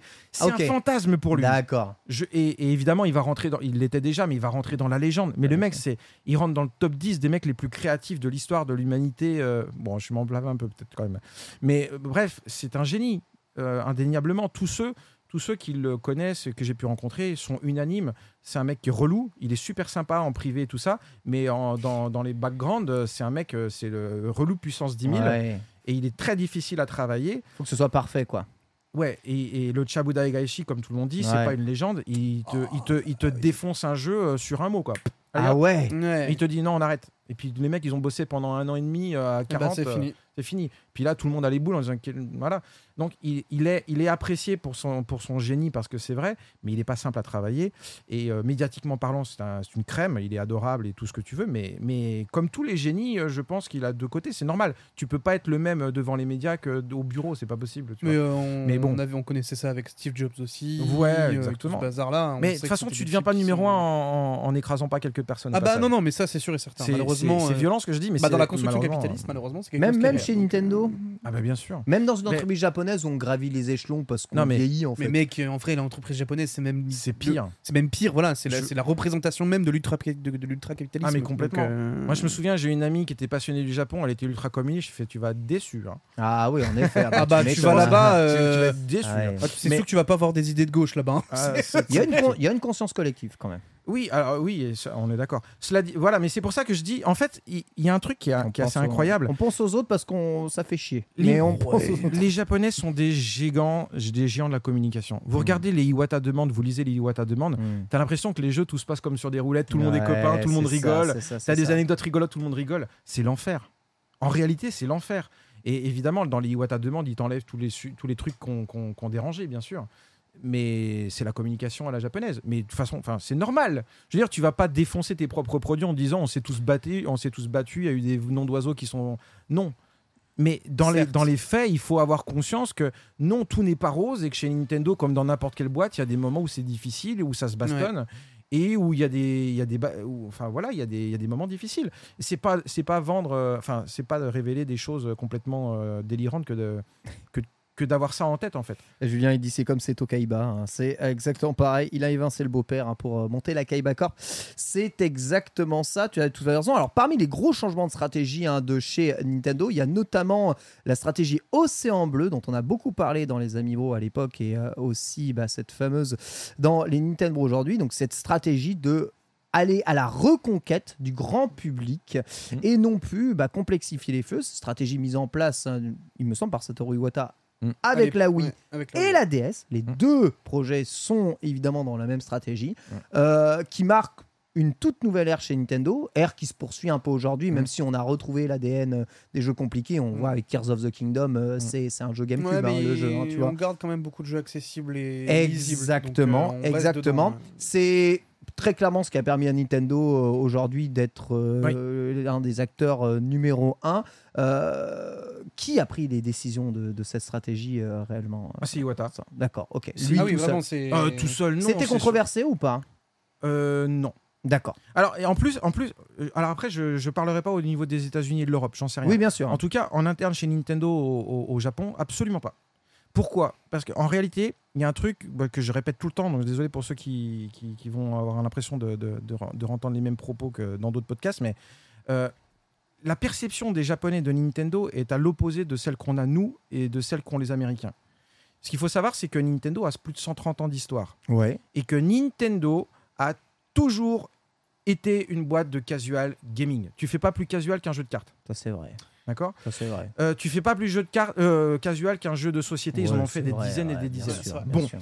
Alors maintenant, on va me rétorquer, oui, mais euh, quand même, euh, nous, on a connu les Nintendo où euh, de la NES, tu passes à la Super NES à la N64. Exactement. Ça, en réalité, c'est 15 ans dans l'histoire de Ouais, Nintendo. c'est que dalle. c'est 15 ans durant laquelle, vous allez être surpris, mais les Japonais ne reconnaissaient plus Nintendo. Vous voyez la, la différence de perception Nous, on a connu Nintendo Ouais.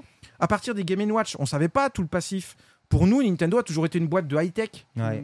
Et on a vu la boîte se développer, faire de la concurrence avec euh, Sony, Sega et Microsoft et tout ça, en se disant, ouais, ils font de la high-tech, c'est de plus en plus perfectionné. C'est vrai. Mais dans la tête des gens au Japon, c'était, mais euh, Nintendo, c'est devenu une boîte de high-tech, c'est bizarre. Ils ont toujours fait du jouet. Ouais. Et, et là, ils, ils font plus de jouets, ils font que des produits qui rivalisent avec Sony. Pour eux, c'était bizarre, en fait. Ouais. Et, Sonic, une autre boîte japonaise, et qui- c'est vrai qu'ils font de la high, oui, tech. hein, qui, eux contre. étaient dans la tech pure. Ouais. ouais. et qui étaient dans la tech. Et en réalité, et c'est ça qui est très important, c'est que c'est une grosse, grosse prise de décision de la part d'Iwata, un énorme risque, parce que Nintendo, son chiffre d'affaires, en tout cas à l'époque de la GameCube, il le doit certainement à 70% à l'étranger. Ouais. Et il prend le risque de se dire attention, là on va, on va aller à contre-courant, on va revenir à nos origines, c'est-à-dire le jeu pour tous, le casual gaming, au risque de se fâcher avec les, Américains et les Européens. Ouais, j'avoue, c'est vrai. Et, et ça n'a pas loupé, il y a eu effectivement une grosse scission. Euh, euh, Souvenez-vous, c'est là c'est à partir de là qu'on a commencé à avoir les termes hardcore gamer et casual gamer. Bien sûr. C'était la guerre, hein, Bien sûr. souvenez-vous. Après, il y a eu les c'est smartphones qui sont arrivés en 2009, Ah qui en- a encore plus appuyé Mais sur le, le doigt. Eux, ils ont pris. Ouais. Ouais, c'est eux qui ont pris la foudre. Ceux qui euh, ont pris la foudre. mais mais, euh, mais c'est vrai que euh, le, le timing avec l'arrivée de mon bouquin L'histoire de Nintendo volume 1 tombait à pic en fait parce que en réalité je, je voyais sur les forums à l'époque ouais Nintendo nous a trahis il y a beaucoup de gens qui se sont détournés de Nintendo en se disant ouais ils passent de la GameCube qui était une console trop puissante géniale à la Wii qui est une merdasse bon euh, voilà désolé moi j'aime bien la Wii mais bon c'est vrai que techniquement parlant c'est une GameCube euh, avec une ouais, manette, quoi. euh, moi, j'aime pas trop la Wii. par en rapport vrai. à la, et par rapport à la HD de, de, la, de, la, de la 360 qui arrivait derrière enfin Ah, Ça, Oui, pour moi, oui, par oui. contre, c'est un coup de génie. C'est un coup de génie parce que si on reprend statistiquement l'époque, Ah bah oui, ils avaient raison. personne n'était équipé en écran HD. Mais non, mais personne, Moi, pas personne. non plus. Mais, mais cela dit, une chose est certaine, c'est qu'aux États-Unis, en Europe, ils ont, ils ont déçu beaucoup de gens. Et ils ont pris ce risque. Mais c'est là où je voulais en venir, c'est qu'en réalité, c'est c'est pour ça qu'on a une perception, une perception qui est très différente de celle des Japonais, c'est que en réalité, quand la Wii est sortie, les Japonais, ils étaient contents. Ouais. Ouais. Mais tout le monde a crié à, Ah, enfin le Nintendo qu'on a toujours aimé. Ça, c'est- ça s'est vu. On rappelle que Et- Wii Sport, il était vendu, Vendu avec. à part, à part au Japon. À Ah part. oui, au Mais Japon, ils, oui, ils ont pas, ils ont pas la culture du bundle. euh, Exactement. Et ils en Ouais. ont vendu des tonnes de Mm. Wii Sport. Incroyable. Et, et c'est pour ça qu'en réalité, il y a beaucoup de gens qui ont lu mon bouquin et qui étaient, en- qui étaient devenus quasiment anti-Nintendo et qui ont lu mon bouquin et ont dit En fait, maintenant, je comprends la, la- la philosophie de la Wii. Et pourquoi, en fait, Nintendo s'est euh, retranché. En, en fait, Nintendo, plus les consoles étaient puissantes, moins ils en vendaient. Bah ouais, Tu regardes les stats, c'est imparable. C'est imparable, complètement. Et, et donc, plus ils font puissants, moins ça se vend. Donc, ils se sont dit bah, On va revenir à nos sources, le jeu pour tous, et on verra ce qui se passe. De toute façon, ils avaient les caisses tellement remplies qu'ils pouvaient se permettre de, se- de se viander encore une fois. Quoi. Et puis, ça a cartonné du feu de Dieu. Enfin, franchement, Ah c'est bah un là oui, euh, c'est. Alors, Alors, on quand peut- bien même c'est une console euh, raclette, hein, on est d'accord, mais Ah, c'est c'est- c'est complètement une console raclette. Console Après, bon, il y a, raclette, il y a les jeux qui va avec. Moi, une console, le produit de base, euh, en vrai, je m'en fous un peu. C'est surtout, c'est plus les jeux qui, qui vont compter. Là, en, en- en terminant du coup avec la, la Switch, ils ont certes un produit qui n'est pas non plus euh, une, une foudre de guerre technologique. Par contre, d'un point de vue ergonomie, techno, euh, ils ont mis quasiment tout le savoir-faire Nintendo dans une seule et même console. Et c'est très probablement bah, leur machine qui a le plus gros succès mondial. Je crois qu'il y a la DS qui la dépasse. Mais la DS, c'est une machine qui se vendait 99 euros. Tu vois, euh, euh, c'est pas comparable avec une machine à 300, à 300 euros ici. Donc je pense qu'en termes de, de valeur pure et dure, la Switch a imprimé beaucoup plus euh, d'argent que, que n'a pu faire euh, ici la, la DS. Comment t'expliques, toi, que la Switch soit du coup un tel succès, sachant que c'est quand même une machine, bah, elle est en HD quand même, tu vois, elle est portable et l'écran, il y a quand même un peu de techno de- dedans, c'est ça, c'est ouf. on dira ce qu'on voudra. hein. Enfin, Nintendo, c'est pas forcément les plus simples avec lesquels travailler parce que c'est vrai qu'ils contrôlent leur image, mais ah, ils ont eu raison de contrôler leur image comme ils l'ont fait jusqu'à présent. Je pense que s'ils avaient euh, fait comme certains je citerai pas de nom, mais, mais clairement, euh, quand tu as une licence qui commence à marcher, hop, tous les ans, tu as un épisode euh, qui est torché, qui reprend Yes. exactement la même chose. Nintendo fait pas ça, quoi. Et donc, ils, ils- ils contrôlent, évidemment, ils- quand bien même ils ont besoin de jeux, ils en manquent, etc., ils vont peaufiner les jeux jusqu'à ce qu'ils en soient 100%, 100% satisfaits, quitte à ce que les jeux sortent avec 6 ans d'écart, quoi. Et ça, c'est assez rare en réalité. Et ce qui explique le succès de, de Nintendo, bah, c'est la qualité de ses jeux, quoi. Ouais, Euh, ça, ça, le- ça, y a pas à chier. Bah hein. ouais, ça va. En réalité, c'est tout con parce que n'importe qui pourrait le dire en fait. Mais moi, le nombre d'interviews, tu te souviens, on a fait, enfin, Ouais, le, le nom d'interview au moment de la sortie du film Ouais, Mario, j'ai ouais, répondu ouais. à 15 interviews. Les- c'est ça. Qu'est-ce qui explique le succès de Mario? Ben la qualité Bah, des jeux. C'est Bah bien. ouais, en fait, c'est- c'est bien. ouais. En fait, c'est bien. et, et- et les gens sont déçus parce qu'ils voudraient autre chose. Puis après, Bah, tu, ouais. après tu, tu brodes en disant ouais, après c'est un faux, un anti-héros. et Tout le monde s'identifie, c'est un papy, ça pourrait être ton tonton. Enfin, tu vois, euh, tout le monde peut s'identifier à lui. Tu La vérité, c'est que c'est bien, En quoi. réalité, c'est juste que les jeux sont bons, quoi. Mm. et que et que à chaque fois ils arrivent à renouveler les mécaniques pour euh, pour euh, pour intéresser pour euh, ra- rattirer les joueurs et ça va pas plus loin que ça et donc les machines Nintendo elles sont pas toujours les plus puissantes mais les jeux qu'ils proposent sont bons c'est voilà tu- faut pas aller chercher plus loin quoi Après, il faut quand même une combinaison des deux parce qu'on l'a vu. On peut citer une très trachée de très bons jeux sur Wii, hein, par exemple. Euh, on peut jouer sur GameCube, hein, console qui a le moins marché. Mm. Pour moi, c'est peut-être une des machines qui a les meilleurs jeux Nintendo. Ah, euh, je pense, oui. de- Ouais, ouais. en de- termes de ratio on est d'accord Ouais, de l'histoire. Mais pourtant, euh, ça se viande. La trois quarts de la ludothèque Wii U sont des jeux Switch qui sont sortis aujourd'hui, donc des jeux excellents. Euh, ça se viande aussi. Donc euh, il faut que les deux soient là. Oui. Et le concept et les jeux, quoi. et puis il y a la chance et puis on en et la revient- chance. On en revient, toujours là. hein. à- à- à- en fait, le, le- c'est- si on avait la recette du succès, tout le monde ferait des succès évidemment. Euh, Nintendo les a accumulés, mais, mais euh, parmi dans cette recette du succès, il y a, y a- y a- c'est ce que tout le monde dit, mais il y a 50% de chance. Il faut arriver au bon moment avec le bon Et timing. encore 50 pour moi, limite, c'est trop peu. Mais... Peut-être, je sais pas. Là, il y a- Moi, je suis plus y a- partisan du 70, tu vois. Ouais, mais t'as des jeux comme ça qui sont excellents, des petits jeux Et indés qui vont pas. et qui vont pas du euh, tout se vendre. décoller, et puis t'en as d'autres qui sont tout aussi bons. Tu sais pas pourquoi ils vont devenir millions de sellers. Bah, ils sont arrivés au bon moment avec le petit truc. Tu sais pas pourquoi, mais ça arrive au bon moment Ouais. avec la bonne review, avec le bon influenceur qui, qui l'a remarqué euh, par coup de bol. C'est la chance en fait. Et, euh, et, Mm. et enfin voilà, le, le- le- le secret, tu l'as dit, c'est peut-être 70%. C'est pour beaucoup, c'est 99% de sueur et 1% de chance. C'est peut- il y en a- ça dépend quoi. C'est difficilement quantifiable, mais euh, il faut tout. Alors actuellement, Nintendo est en train de grossir. hein. Si on regarde les dernières courbes euh, d'Oscar Le Maire d'un point de vue des embauches, hein, Nintendo embauche. On est Ouais. toujours plus ou moins embauché, mais c'est pas une grosse entreprise. c'est hein, pas très. Nintendo, hein, Bah, en vérité. Je crois que Ubisoft emploie, en- emploie 20 000 Ah, employés. mais bien sûr que Et plus. ils sont 4 ou 5 fois plus que Nintendo. Ah oui, c'est ça, ils sont 5 fois plus que Nintendo. Cela dit, eh bien, ils emploient plus de personnes que jamais. Il y a un nouveau bâtiment hein, qui est en construction, hein, d'ailleurs. euh, euh, juste là, à côté des locaux. Il est là, d'ailleurs, euh, juste en face de chez nous. hein. on a une belle vision sur l'avancée, d'ailleurs, de, de, non ce toujours, bâtiment. bien sûr, mais... Mais euh, même s'ils ont des succursales aux États-Unis, donc en Europe, j'ai même l'impression que Nintendo a eu l'ambition de devenir une multinationale euh, grandissante, gigantesque. Enfin, n'a jamais eu l'ambition de devenir Non. Toyota. Tu vois ce que je veux dire? Est-ce que ça, ça va changer maintenant qu'il y a des ça parcs, maintenant qu'il y a des films? Est-ce qu'on va, à ton avis, aller encore plus loin avec plus de produits dérivés, plus de boutiques, Ouais. plus de. Est-ce que Nintendo va devenir The Pokémon Company hein C'est un peu ça la, la question qu'on se- qu'on se C'est- pose. C'est c'est une bonne remarque parce qu'en réalité, c'est vrai qu'encore une fois, il faut attendre 2014-2015 pour que tout commence à bouger. Ouais, là, ça commence à peine, hein, donc on est au début. hein. Bah, Ouais, et avec, pourtant, avec- ils sont déjà sur une sacrée croissance. avec le potentiel qu'ils ont, ils en sont qu'au début, on est, on est, on est d'accord. Ouais, moi, là-dessus, je pense qu'il n'y a pas beaucoup de Mm. doutes.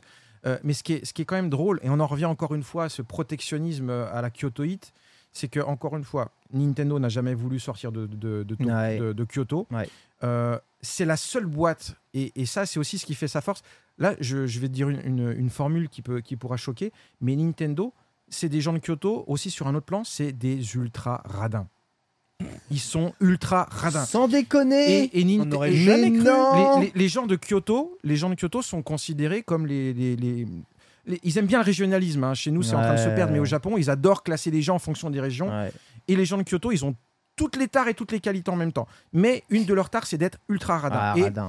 et Nintendo fait tout au yen près, sou, alors qu'ils sont hein. blindés de thunes. Ouais. Et en réalité, si vous regardez Ouais, bien, mais- les bâtiments Nintendo, ça a toujours été les plus cheapos de l'univers. mais tu rentres dans le... Moi, j'ai eu la chance d'y rentrer plusieurs fois. Les nouveaux, c'est un petit peu différent. Ouais. Ils ont mis un petit peu de couleur. Un petit peu. Ah, mais Euh, merci. T'as les couloirs, t'as le- t'as le- l'escalier A, c'est du rouge parce que c'est Mario, puis t'as l'escalier B, c'est du vert parce que c'est Luigi. Ouais, ils ont fait des folies, les mecs, attention. hein. Euh, ça s'enflamme. hein. Ouais, c'est un peu ça, ouais. Et, et en réalité, quand t'entrais dans l'ancien bâtiment Nintendo, c'était un hôpital. C'était tout blanc. T'avais des œuvres d'art qui n'avaient strictement. Le- L'endroit qui faisait le plus penser à Nintendo, c'était la loge du gardien parce que t'avais des figurines Pokémon derrière parce que le mec, il devait les collectionner, quoi. Ouais, c'est ça, ouais. Mais c'était fou. C'était lui qui était fan. Alors que derrière, t'avais des boîtes euh, comme. ah, tu euh, rentres chez Square, tu rentres chez Capcom, tu rentres Ah, chez là, c'est une autre la ambiance, hein, des les gars. grandeurs, Ah ouais. Les mecs, euh, Oh. ils, ont, ils, ont, ils, ont, ils ont acheté des figurines grandeur nature à, à Amano qu'il a fait en moule. euh, Exactement. une unité, le truc, il vaut un million d'euros à Ouais. l'unité à fabriquer. Mais Ils ont des même- œuvres d'art d'Amano qui, qui sont uniques au monde et qui valent plusieurs millions de dollars. Les mecs, ils se. Ils se ouais. C'est... Et même à l'époque, à l'époque euh, de. Mais c'est parce qu'ils sont de Tokyo, c'est pour de- ça, ou d'Osaka. d'O- d'Osaka, ouais, c'est Mm. les flambeurs. Ouais. Et, et en réalité, comment dire, tu avais des boîtes, même Technos Japan à l'époque, dès qu'ils ont commencé à Hudson Soft, c'est la folie des grandeurs. Ils commençaient à vendre 300 000, 400 000 cartouches Famicom. Ouais, Ouh, parti. Ils savaient plus comment utiliser Ouais. leur pognon, quoi. Ouais. Et ils ont claqué des.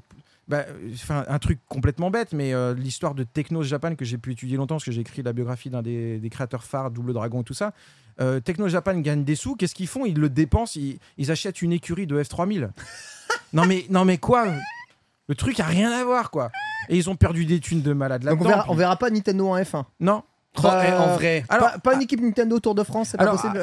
Après, après les, les- les boîtes, et c'est- c'est c'est pas totalement vrai parce qu'en réalité, Nintendo a acheté une équipe de, de baseball aux États-Unis, à Seattle. et Ah, tout. quand même Non, Ouais, Ah, mais je- c'est les je- Américains. Je, me, Et puis- pose, je mais me posais la question s'ils faisaient du sponsoring en vrai. Ah oui. Nintendo. Oui, d'accord. Mais quand bien même. sûr, ils ont, je crois que c'était Manchester en- dans les années 90. Il y avait euh, logo Nintendo. Je, je sais- enfin, vous regarderez. Une équipe de foot. euh, euh, enfin bref. Ok, Là où par exemple. Konami, ça sponsorise Ah, des oui. salles de sport, Alors, euh, tout le Konami, bazar. ouais, après, euh, Konami, c'était le, c'était, euh. le Nintendo de- des, années, euh, des années 60-70 Ouais. où ils se sont développés dans plein de trucs. Nintendo a aussi eu des salles de, pas de bowling, mais le, le- le successeur du bowling. Enfin bref.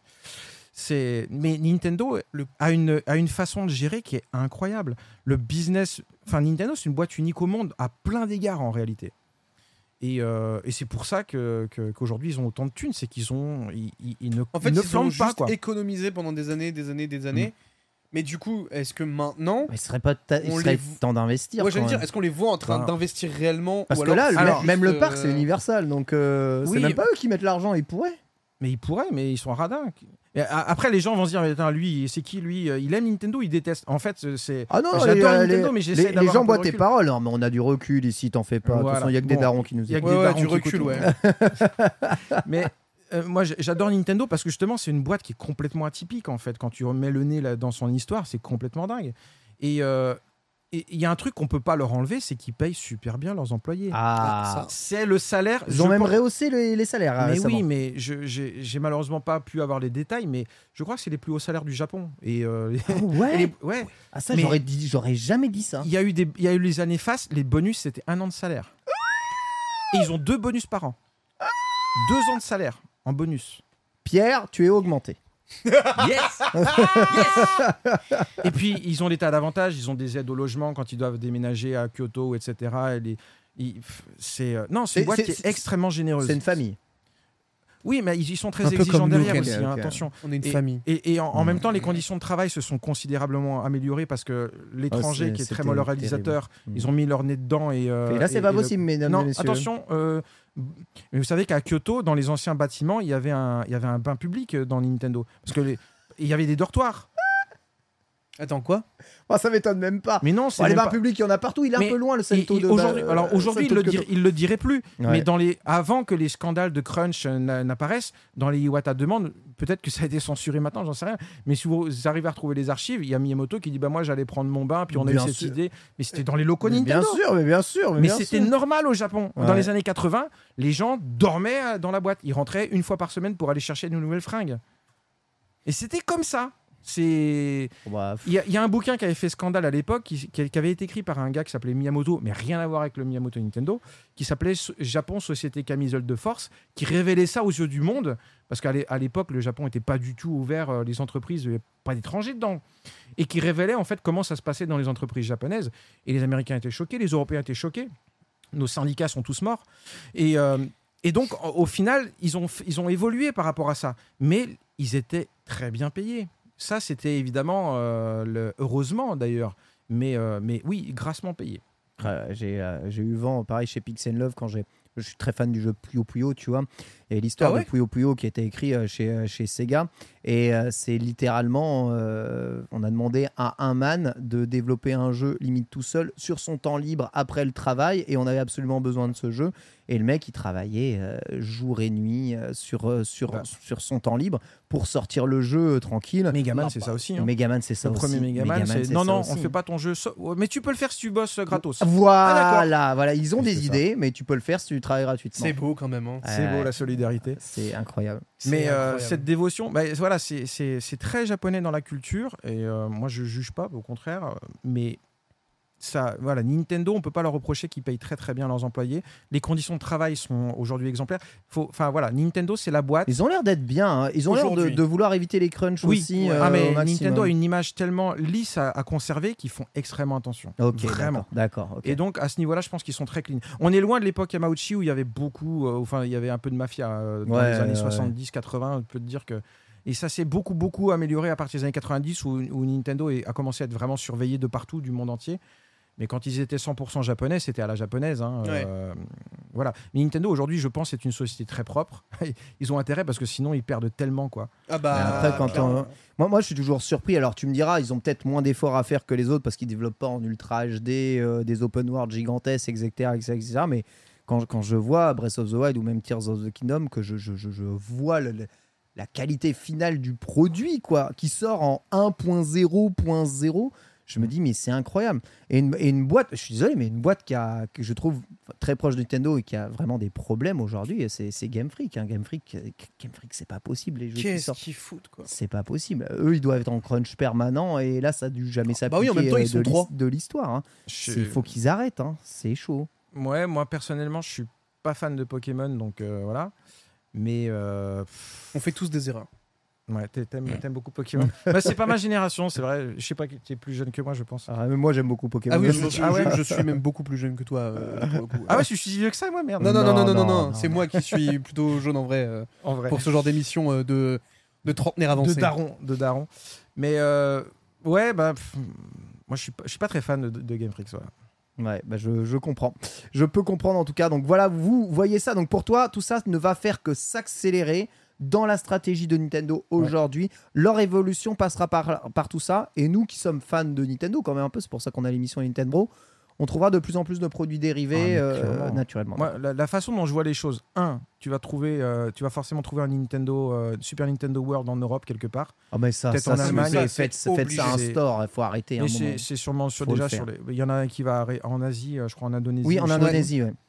Il y en a un évidemment qui a ouvert aux États-Unis. Enfin, ça Moi, va se développer. Je, je le vois en France, hein, le Nintendo World. Je sais pas Tu pourquoi. crois Ouais, Bah, il, est où l'Universal Studio euh, Il est pas en France, hein, l'Universal non, il- Studio. Euh, non. non, il est en. Il est pas en Croatie ou je sais pas où. euh Ah oui, j'en sais rien du tout. Il y en a un en Europe, là, les, les gens dans le chat, en euh, un en- Universal. un d'Universal. Mais ouais, Mais ils le feront pas avec euh, Astérix ni avec euh, Nigloland. Hein, non, c'est sûr. En Dommage. vrai, là, le les petit crossover Nigloland et Nintendo là. Mmh. miam, miam. Ah ouais, il y a du pognon à faire là. Barcelone, on dit Barcelone. Ah, bah oui, en Espagne, mais oui. Marseille. Eh mais ce serait très bien en Espagne. Et en Espagne, ce serait très cool. Par contre, ça, je suis d'accord. ah ouais, et je pense qu'il serait. les- ouais, L'Allemagne, bon, ça me fait chier. L'Espagne, très bien. Oh non, l'Allemagne c'est cool. Non, Eh, mais- ils ont Europa Park qui est fabuleux. C'est trop bien. Alors Europa Park. oui, mais en fait, le truc, c'est que genre le parc est aujourd'hui trop étendu. Ah, Tu vois ce que je veux dire? Pour- En fait, vu que t'as déjà, enfin, t'as déjà, euh, t'as déjà euh, le parc aquatique, Mm. t'as le parc, Mm. t'as le truc en mode européen. Enfin, ce serait compliqué, je trouve, de l'embriquer, tu vois, dans dans le paysage de de- d'Europa Park. Et, et alors, le parc d'attraction, ça me semble être une, une issue euh, une- une- enfin, euh, évidente. Euh, deuxième chose évidente, euh, Nintendo Studio Movies, je sais plus comment ils l'ont appelé. Ça, c'est évident. Bah c'est oui, Pictures. là, ils ont. euh, Nintendo Pictures, voilà. Je Nintendo que c'est Pictures, Nintendo ouais. Pictures. hein. Euh, c'est évident que ça va continuer pendant Ah bah encore oui, des ça- années.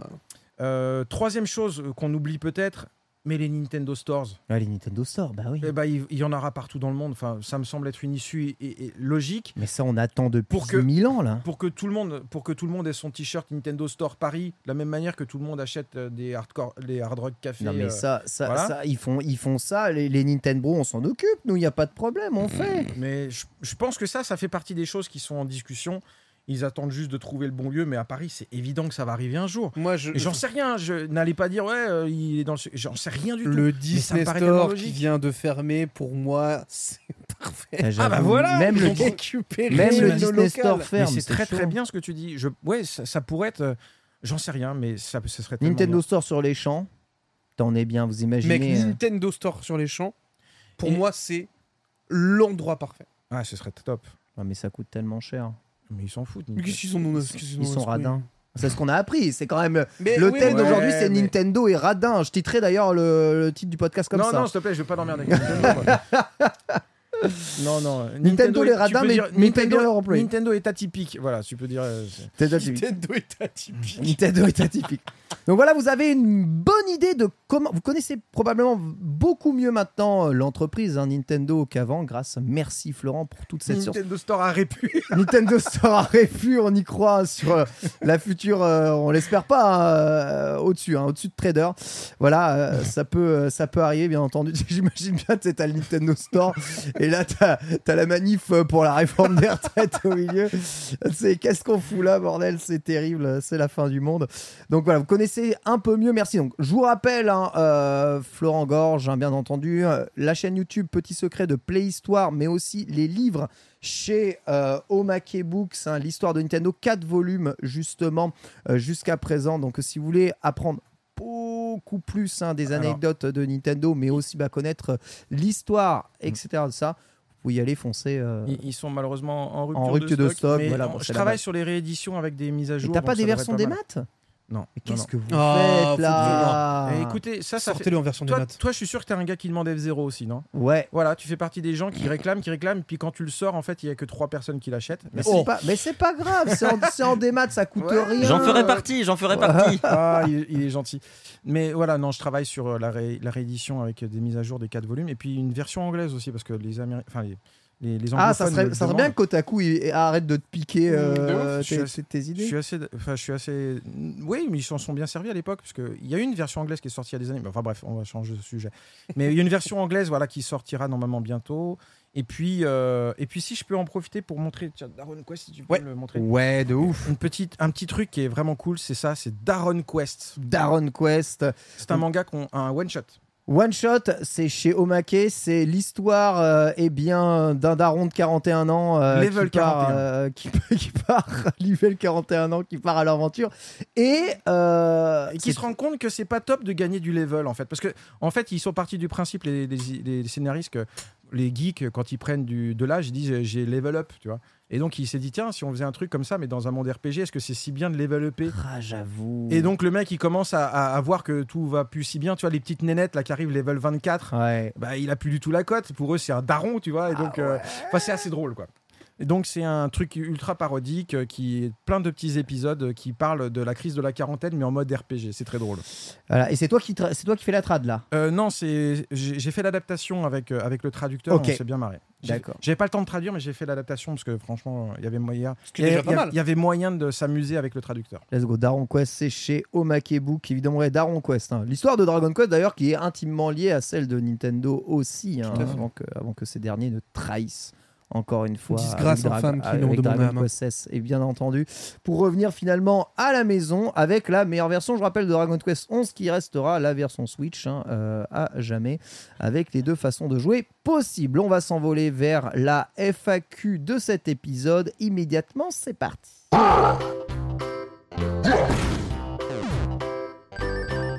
C'est vrai qu'on a un générique dédié La maintenant FIAC. pour la FAQ, évidemment notre fameuse FIAC. euh, elle est ici avec une question de Muroni Cheese qui nous a posé donc cette question, je crois, sur le Patreon ou via le Discord. J'ai récupéré en fait quelques questions Patreon hein, qui étaient posées justement sur l'annonce de Florent Gorge. À l'aube d'une très probable nouvelle génération de consoles Nintendo à venir, euh, est-ce que Florent, hein, c'était adressé. Est-ce que tu penses qu'il va falloir repartir de zéro pour convaincre les gros éditeurs tiers de développer des exclusivités pour leurs consoles, hein, sans garantie du futur parc installé? Et la très probable différence de puissance avec la concurrence. Les éditeurs tiers et Nintendo, ça a toujours été un gros gros sujet. Oui. À l'époque, ces derniers faisaient payer du coup le Sylph euh, of Of Quality, voilà, qui coûtait très très cher avant, maintenant qu'il n'existe plus vraiment, mais il faut quand même montrer patte blanche Ah, hein, pour sortir. Si, ça existe toujours, puisqu'il y a toujours des, il y a toujours des, des, des périodes de, de validation des projets. euh, Voilà, sur, sur, sur Switch, sur eShop, genre des trucs Ouais, dégueulasses j'allais hein, dire, sort hein. vraiment des trucs bon. Alors euh, attention, et, et là, je- pardon, je tiens à, à- à remettre en, sur. euh, je tiens à casser une, une rumeur, enfin, du moins une légende urbaine qui dit que le Seal of Quality, Nintendo contrôlait. euh, La qualité. il ne contrôlait pas la qualité. Non. C'est pas vrai, c'est faux. Le Nintendo Seal of Quality, c'était uniquement pour dire que 1, vous trouverez pas de violence gratuite, que 2, vous trouverez pas de sexe, 3, vous trouverez pas. C'est un Peggy. C'est une sorte de Peggy, et, et surtout que le jeu, euh, il va fonctionner sur la console, tu vois. Mais en réalité, il ne, C'est bien ça déjà. mais je- en, réalité, ils ne contrôlaient, ils n'ont pas le droit de contrôler la qualité du jeu. Hmm. Moi, j'ai posé la question en fait aux anciens Nintendo qui, qui, qui, qui parlaient de, qui faisaient ça, notamment le Super Mario Club qui était une sorte de seal of quality au Japon. Ouais. Et je lui disais, mais vous contrôliez la qualité du jeu? Il fait, mais comment veux-tu qu'on fasse? On n'a pas le droit. hmm. Si on dit à un développeur, à un éditeur, non, votre jeu il est pas bien, il sortira pas chez nous, il va nous accuser de, bah, de, de, de- de monopole, Ouais. de, délit de monopole. Ouais. Ils n'ont pas le droit de dire votre jeu il est nul. C'est interdit. Parce que, parce que tu peux être attaqué derrière en justice en disant bah, en fait euh, leur machine elle est pas du tout open. Ils ont font, ils font une, un, je sais plus comment on appelle ça, un truc de monopole quoi. Et, et c'est donc interdit. Donc le seal of quality aux Américains, c'est encore pire aux États-Unis pour ça. hein. Ouais, Et pire, donc- c'est la liberté. Euh, euh, ouais, c'est ça, c'est le, le euh, l'anti- l'antitrust ou je sais Ouais, plus c'est ce que c'est. Ouais. Et, et- et donc, le seal of quality, ce n'est absolument pas un contrôle de la qualité, c'est juste une, une assurance que le jeu va fonctionner sur ta machine et que tu trouveras pas de, effectivement de choses, de contenu bizarre. Voilà. C'est uniquement ça. Maintenant, est-ce qu'il va falloir convaincre les éditeurs tiers? Oui, mais je, moi, ça, c'est Moins- mon. c'est- Moins qu'avant, non? Bien sûr, bien sûr. Mais ça n'a jamais- de toute façon, ça a toujours été le cas. Les consoles Nintendo se vendent tellement que de toute façon, il y aura du multi-support. Ouais, c'est sûr. Bah sûr. C'est évident parce que les, les éditeurs, leur intérêt, c'est de, c'est d'avoir le maximum de visibilité et donc de support. Ouais, c'est quand ça Ils se vendait pas, c'est dur. La 64, ils ont fui hein, quand même à la 64. Ah oui, mais alors là, c'était un autre problème, c'est parce que c'était les cartouches et que, et que le, le- le prix des cartouches, c'était pas le prix des CD. hein. Avec, donc, la, euh, avec la c'était Wii, un gros, ça, gros frein. avec la Wii, ça grinçait un peu des dents. Et du coup, sur la Ouais. Wii U, peu de personnes ont voulu se lancer dessus. Mais hein. le problème de Nintendo, c'est qu'ils trustaient, mais là, c'était pas volontaire. Enfin, si, c'était volontaire, c'était souhaité, mais ils trustaient les charts. C'est-à-dire que tu avais Nintendo et rien d'autre. Ouais. Et donc, euh, à part un peu Ubisoft, c'est tout. Et donc, les jeux d'éditeurs tiers ne se vendaient absolument pas. Maintenant, avec la Switch et le démat et tout ça, c'est la, la donne est un petit peu différente. Mais oui, clairement, Nintendo a pas besoin de convaincre. Et moi, ça, c'est mon avis perso. Mais je pense que Nintendo sont fous, en fait. Euh, leur console, leur console euh, Ah ouais Bah, bien sûr, leurs jeux se vendent suffisamment.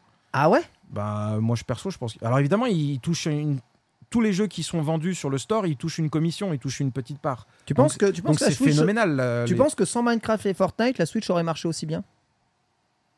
Non, peut-être pas aussi bien, mais je veux dire, alors, euh, ils- leur, leur but du jeu, c'est de gagner de l'argent. Ils en auraient gagné euh, de toute façon énormément. j'avoue. Oui, ouais. alors, j'avoue, rentable. vu comme Allez, ça, vu 3 comme- millions de plus, 3 millions de moins, euh, de toute façon, euh, ils en sont plus De toute façon, les quoi. caisses sont blindées, c'est ça. non, voilà, je suis un petit peu extrémiste dans, dans, dans mon propos, mais honnêtement, non, ils s'en foutent pas. Mais que qu'il y ait 250. et- En fait, c'est ça qui est étonnant, c'est que dans l'histoire de Nintendo, il y a toujours eu plein de discours. Par exemple, mais ça, c'est stratégique, c'est de la com, Ouais. c'est comme de la politique. Euh, à l'époque, quand euh, la Wii U euh, ne marchait pas, euh, que les éditeurs tiers se bousculaient pas, bah, tu avais la com de Nintendo qui disait bah, de toute façon, nous, euh, on ne sélectionne, on est content parce qu'on ne sélectionne que les bons, etc. etc. Et ça sert à rien d'avoir 3000 jeux euh, sur le store. Euh, Ça, c'est vrai, parce que, parce que les, gens, les jeux sont noyés. Après, Regardez, c'est vrai. hein. mais oui, et regardez ce qui s'est passé avec euh, le, le- le- pas l'App Store, mais l'App Store si c'est pareil, mais pareil sur Steam et compagnie. Ah, Steam. là, Tous les jeux sont noyés, il y en a aucun pour se démarquer. Il faut avoir Ouais. une- du pognon de fou pour pouvoir faire de la promo, etc. C'est pas ce qu'on veut. Nous, les, les quelques jeux qui nous feront confiance, ils seront bien mis en avant, ils se vendront un minimum.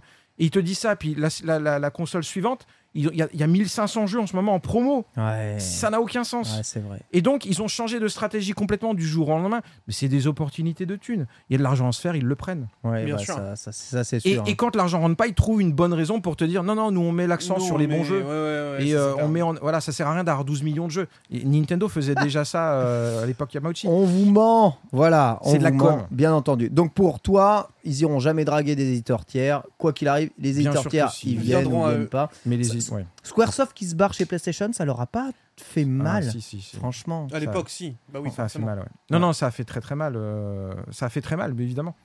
Après, euh, les, les, les dessous de, l'histoire, euh, voilà. Mais... Ils sont revenus.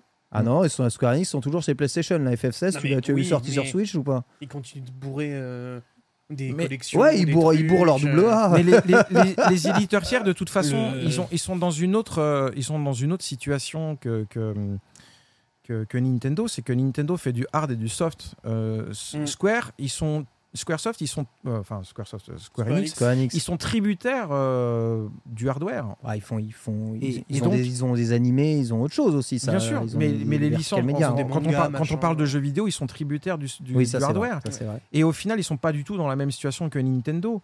Si s'il n'y a pas de hardware, Squaresoft, il fait quoi? Il va développer sa propre machine. Bah, bah, bon courage. hein. Mmh. Donc, au, au final, ils vont là où les opportunités sont. C'est les, les éditeurs tiers. C'est pas du tout péjoratif, mais c'est de l'opportunisme Ouais. nécessaire. Ouais. Et donc, quand Sony arrive en disant Nous, on vous signe une exclusivité, vous allez voir les conditions de ma, boule qu'on va vous proposer, on les connaîtra jamais parce que c'est du secret et- Mm. et c'est du back, euh, backdoor, là, comme on dit.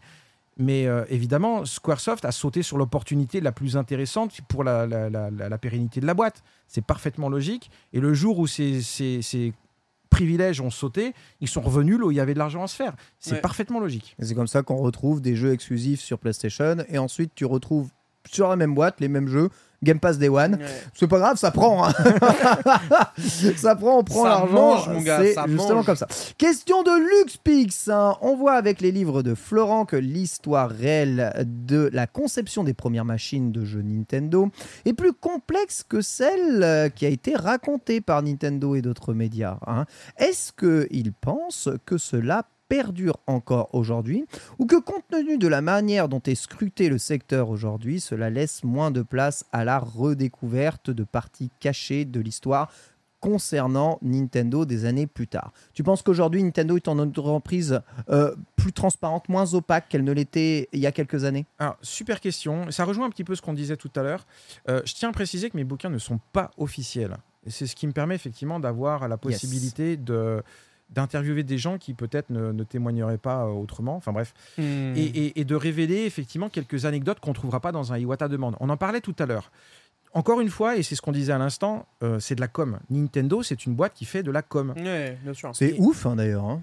Bah ouais, c'est complètement, le, Ouais, complètement moi, c'est ouf. C'est incroyable de faire de la com. De fou, mec, dans le Si vous l'aviez pas compris, c'est de l'ironie, hein, Ouais. évidemment. Non, c'est pour non, mais t'as raison de préciser pour le chat. c'est Non, mais il faut quand même, tu sais, sont- il a quand même fallu développer tout un secteur de communication. Hein. Euh, je sais pas si c'était déjà à la base là. Bon, je pense que pour les jeux, les jouets à l'époque, il y avait tout un secteur publicité Oui, et ils bah, géraient leur sûr. com par rapport à ça. Mais Ah, euh, bah, c'est indissociable le, aujourd'hui. le monde est différent et aujourd'hui, il s'adresse à des millions de joueurs qui sont euh, à, à fond sur les réseaux sociaux et donc la communication est devenue euh, un, un pilier mais Hmm. tellement important. Nintendo Direct, hein, c'est quand même leur, leur Bah, idée. hein. même- Ouais. ouais. Tout le monde a copié. Et donc, ils contrôlent tout. Mais ça, ça a toujours été effectivement le- le- la force de Nintendo, c'est d'arriver à contrôler la communication comme personne d'autre. Euh, euh, Enfin, euh, Apple, euh, Apple, euh, Apple, pas mal, hein. aussi, ouais. Même s'il y a plus de fuites, je trouve, chez Apple que Ouais, il y a quand même plus de fuite. Et- Ce qui est et- ouf. hein. Mais pour le coup, en fait, euh, c'est c'est Iwata qui était très très fan. Il adorait Apple. C'est un Apple addict, comme on dit, Ouais. depuis les depuis l'Apple II. hein. Euh, et il a toujours admiré cette boîte. Et clairement, il s'en est inspiré quand il a lui-même. Iwata euh, était fan de Apple Ah, mais oui, et de l'entreprise Apple. D'accord. C'est même pas un secret. Bon, tu le bah, regarde. Une... Mais tu veux que je démystifie un petit peu le bonhomme Moi, je l'adore. hein. Iwata, je le trouve génial. Mais je vais, je vais l'humaniser encore plus parce que ce gars-là, c'est une crème. Dans, dans la vie euh, privée comme dans le, dans le business, c'était un boss comme on ne retrouvera plus jamais dans l'histoire Ah, de- de l'univers. Et, euh, et ce gars-là, il était incroyable. Vraiment, à tous les niveaux. C'était un mec humain, gentil avec tout le monde. Mm. Compréhensif, il pouvait passer des heures alors qu'il était big boss de Nintendo à écouter un, un employé qui n'était pas content de ceci, cela, se s'épancher. Bon, bref. Et ce qui était drôle, en fait, c'est que c'était un otak. Bah oui, de ouf. euh. C'était un méga. Mais otak aussi d'animé et tout ça. Ouais, ah ouais. Je, vous, ba- je vous balance une anecdote qui est très rigolote, qui m'a été racontée par un ancien Nintendo qui le connaît depuis l'époque de HAL Laboratory Ouais. et qui me disait euh, Iwata, tu l'as rencontré, Florent, ou pas? Je fais non, non, encore jamais. Il me dit Bon, la prochaine fois que tu veux euh, l'interviewer, j'ai une technique pour toi. Je fais Ah bon Ah ouais Et il me dit euh, En fait, Iwata, quand euh, on bossait avec lui, il arrivait, il était, euh, il arrivait avec des, des t-shirts Lamu, Juliette Je t'aime. Non Il était fan de, de Rumiko Takahashi. ouais, Rumiko Takahashi, ouais, Voilà. d'accord. Et, euh, et, et- et il disait ça. Évidemment, c'était en plaisantant. Ça n'allait pas marcher. Mais il me dit si tu le vois un jour dans une foule et que tu veux l'interpeller, tu, veux, tu lui dis J'adore Rumiko Takahashi, moi aussi, je suis fan de Lamu. Et, euh, et il va se retourner. voilà. Et ce mec-là, enfin, tu vois, et tu tu t'imagines pas ce gars-là, euh, effectivement, quand il est devenu Big Boss, c'était pas son destin à la base. Ouais. Hmm. Et euh, ce gars-là, il La était force des incroyable, choses. quoi. T'as vu, Bitel? Mais, la communication, voilà, comme quoi elle est vraiment importante. Nintendo n'a jamais communiqué sur le fait que le mec c'est un, un otak. Otak au Japon, c'est pas une bonne image. Non, ça c'est vrai. Ah, bah, ma- maintenant, maintenant, si, ouais, mais maintenant à qu'il rapporte non, du pognon, euh, si. non, mais Mais tu- euh, tu- pour revenir euh, sur ce que tu disais vis-à-vis de Apple en mode ah bon il était fan et tout. Enfin tu regardes la Wii mec, Ouais, c'est un produit blanc. c'est vrai. Tu regardes les pubs. oui. Ah ouais, les, les pubs, les pubs, les pubs, ils ont, euh, ouais, les pubs, En fait ils ont, genre ils ont un peu lisé littéralement- les pubs à l'époque. Mec, hein. c'était littéralement Ouais. les pubs d'Apple Hmm. transposées pour la Wii. Ouais. Et à ce moment-là, Apple ne faisait que des iMac blancs. Hmm. Donc, en ouais. fait, tu, tu, tu Et en vrai, en, et en vrai hein, comme tu dis, hein, la, la- la stratégie un peu, euh, tu vois, de prendre quelque chose qui Monoproduit. existe et de, le vendre ils vendaient ça comme un produit un peu tech hein, quand même, hein, là oui. hein. Moi, Alors, je un peu me souviens des euh, plateaux télé en mode, ah regardez, c'est révolutionnaire, etc. Bah ouais, bien sûr. hein. Non, c'était très très bien joué. C'est de la com encore une fois. Ouais. Mais euh, enfin voilà. C'est- Donc est-ce que est-ce qu'ils pensent que ça perdure encore aujourd'hui, compte tenu de la manière de se Euh, oui, bien sûr, Nintendo fait du damage control pour absolument tout et c'est- parfaitement normal. Encore une fois, on peut pas leur reprocher, ça c'est évident. Mais oui, euh, quand vous lisez un Nintendo, un, un Iwata demande, euh, il faut le prendre avec des pincettes euh, de rigueur, puisque ils vont évidemment pas raconter des choses qui pourraient nuire à leur image. C'est évident. Hmm. Et du coup, Donc il faut se méfier de tout ce qui est officiel parce que c'est de la com. Aujourd'hui, on vous rapporte évidemment un peu tout ce qu'on a dans les bruits de couloir, surtout concernant la prochaine euh, machine, la prochaine génération de Nintendo. Mais sincèrement, euh, je veux dire, contrairement au vous voyez, le nouveau casque euh, de réalité euh, virtuelle euh, de Apple, qui franchement avait leaké euh, Il y a déjà. de quasiment partout, il y a déjà Ça faisait des deux ans. deux ans, Ouais. tu vois, alors que c'est Apple, quoi. Chez Nintendo, on n'a pas le début d'un commencement de quelque chose. On n'a que des vagues rumeurs. On sait même pas si la console sera encore chez AMD, sera chez Nvidia. On sait rien de rien. de- Et pourtant, elle est forcément en production, cette là. machine. Il y a forcément des chaînes qui tournent pour la fabriquer Et ou fabriquer des dev kits. C'est la preuve rien. même qu'on aura des parties cachées de l'histoire dans des années et des années concernant cette Switch 2. Moi, je suis ultra curieux de savoir le nombre de fois où la Switch 2 a été repoussée parce que la Switch marchait trop bien. Ah oui, ça c'est ça c'est sûr et certain. Mais euh, j'ai trop hâte de savoir. Et, et dans le chat, non, il n'y a pas R. Comme je vous dis, il y a une nouvelle console à partir du moment où la, La dernière est la sortie. dernière est sortie. Il y en a une nouvelle, donc c'est ça a toujours fonctionné comme ça. mais des consoles annulées, il y en a plein. Moi, j'ai vu des prototypes. Ouais. J'ai vu des prototypes que personne n'a jamais vu au monde, qui seront un jour révélés dans mes bouquins. Et euh, il y a des histoires encore de malades qui datent d'il y a 15 ans, il y a 20 ans. Bah, c'est normal en fait. Euh, Plus le temps passe, il y a les chercheurs, le, le- le- le- le- le- le milieu est de plus en plus scruté. Euh, Il y a eu des leaks aussi. Alors moi, je, je les regrette un petit peu parce que la, la façon dont c'est fait, c'est malheureusement pas terrible. Mais, euh, mais clairement, oui, la, la- la- la Switch 2, il y a un jour euh, des gens qui découvriront pourquoi elle n'est pas sortie plus tôt. Enfin, voilà. L'histoire avance et on, on fait des recherches et forcément, il y a des dossiers qui vont ressortir, c'est évident. Oh, ça, c'est sûr. et On ne contrôle pas en fait. Tu peux contrôler le temps réel, c'est ce que fait Nintendo très bien, mais tu peux pas contrôler ce qui se passera dans 20 ans sur, Ouais. une, sur, une, sur une histoire qui a, qui a- qui a 20 ans, quoi. C'est évident. Et vous savez qu'on vient de retrouver le prototype de Tetris sur Game Watch. Mais oui, j'ai vu C'est un ça. truc de J'ai vu ma boule, cet article-là, c'est incroyable. Allez voir ma vidéo si vous voulez, mais, Mais oui. c'est un truc de ma boule. Ouais, mais comme, enfin, de toute façon, c'est. Ce sera ça pendant des années. Une des légende années encore. urbaine qui a duré pendant 20 ans. Et qui est finalement. Mais qui existait Mais qui existe vraiment. Voilà. Bon, jamais sorti. Mais on a le proto. Ah non, mais jamais sorti évidemment. Mais.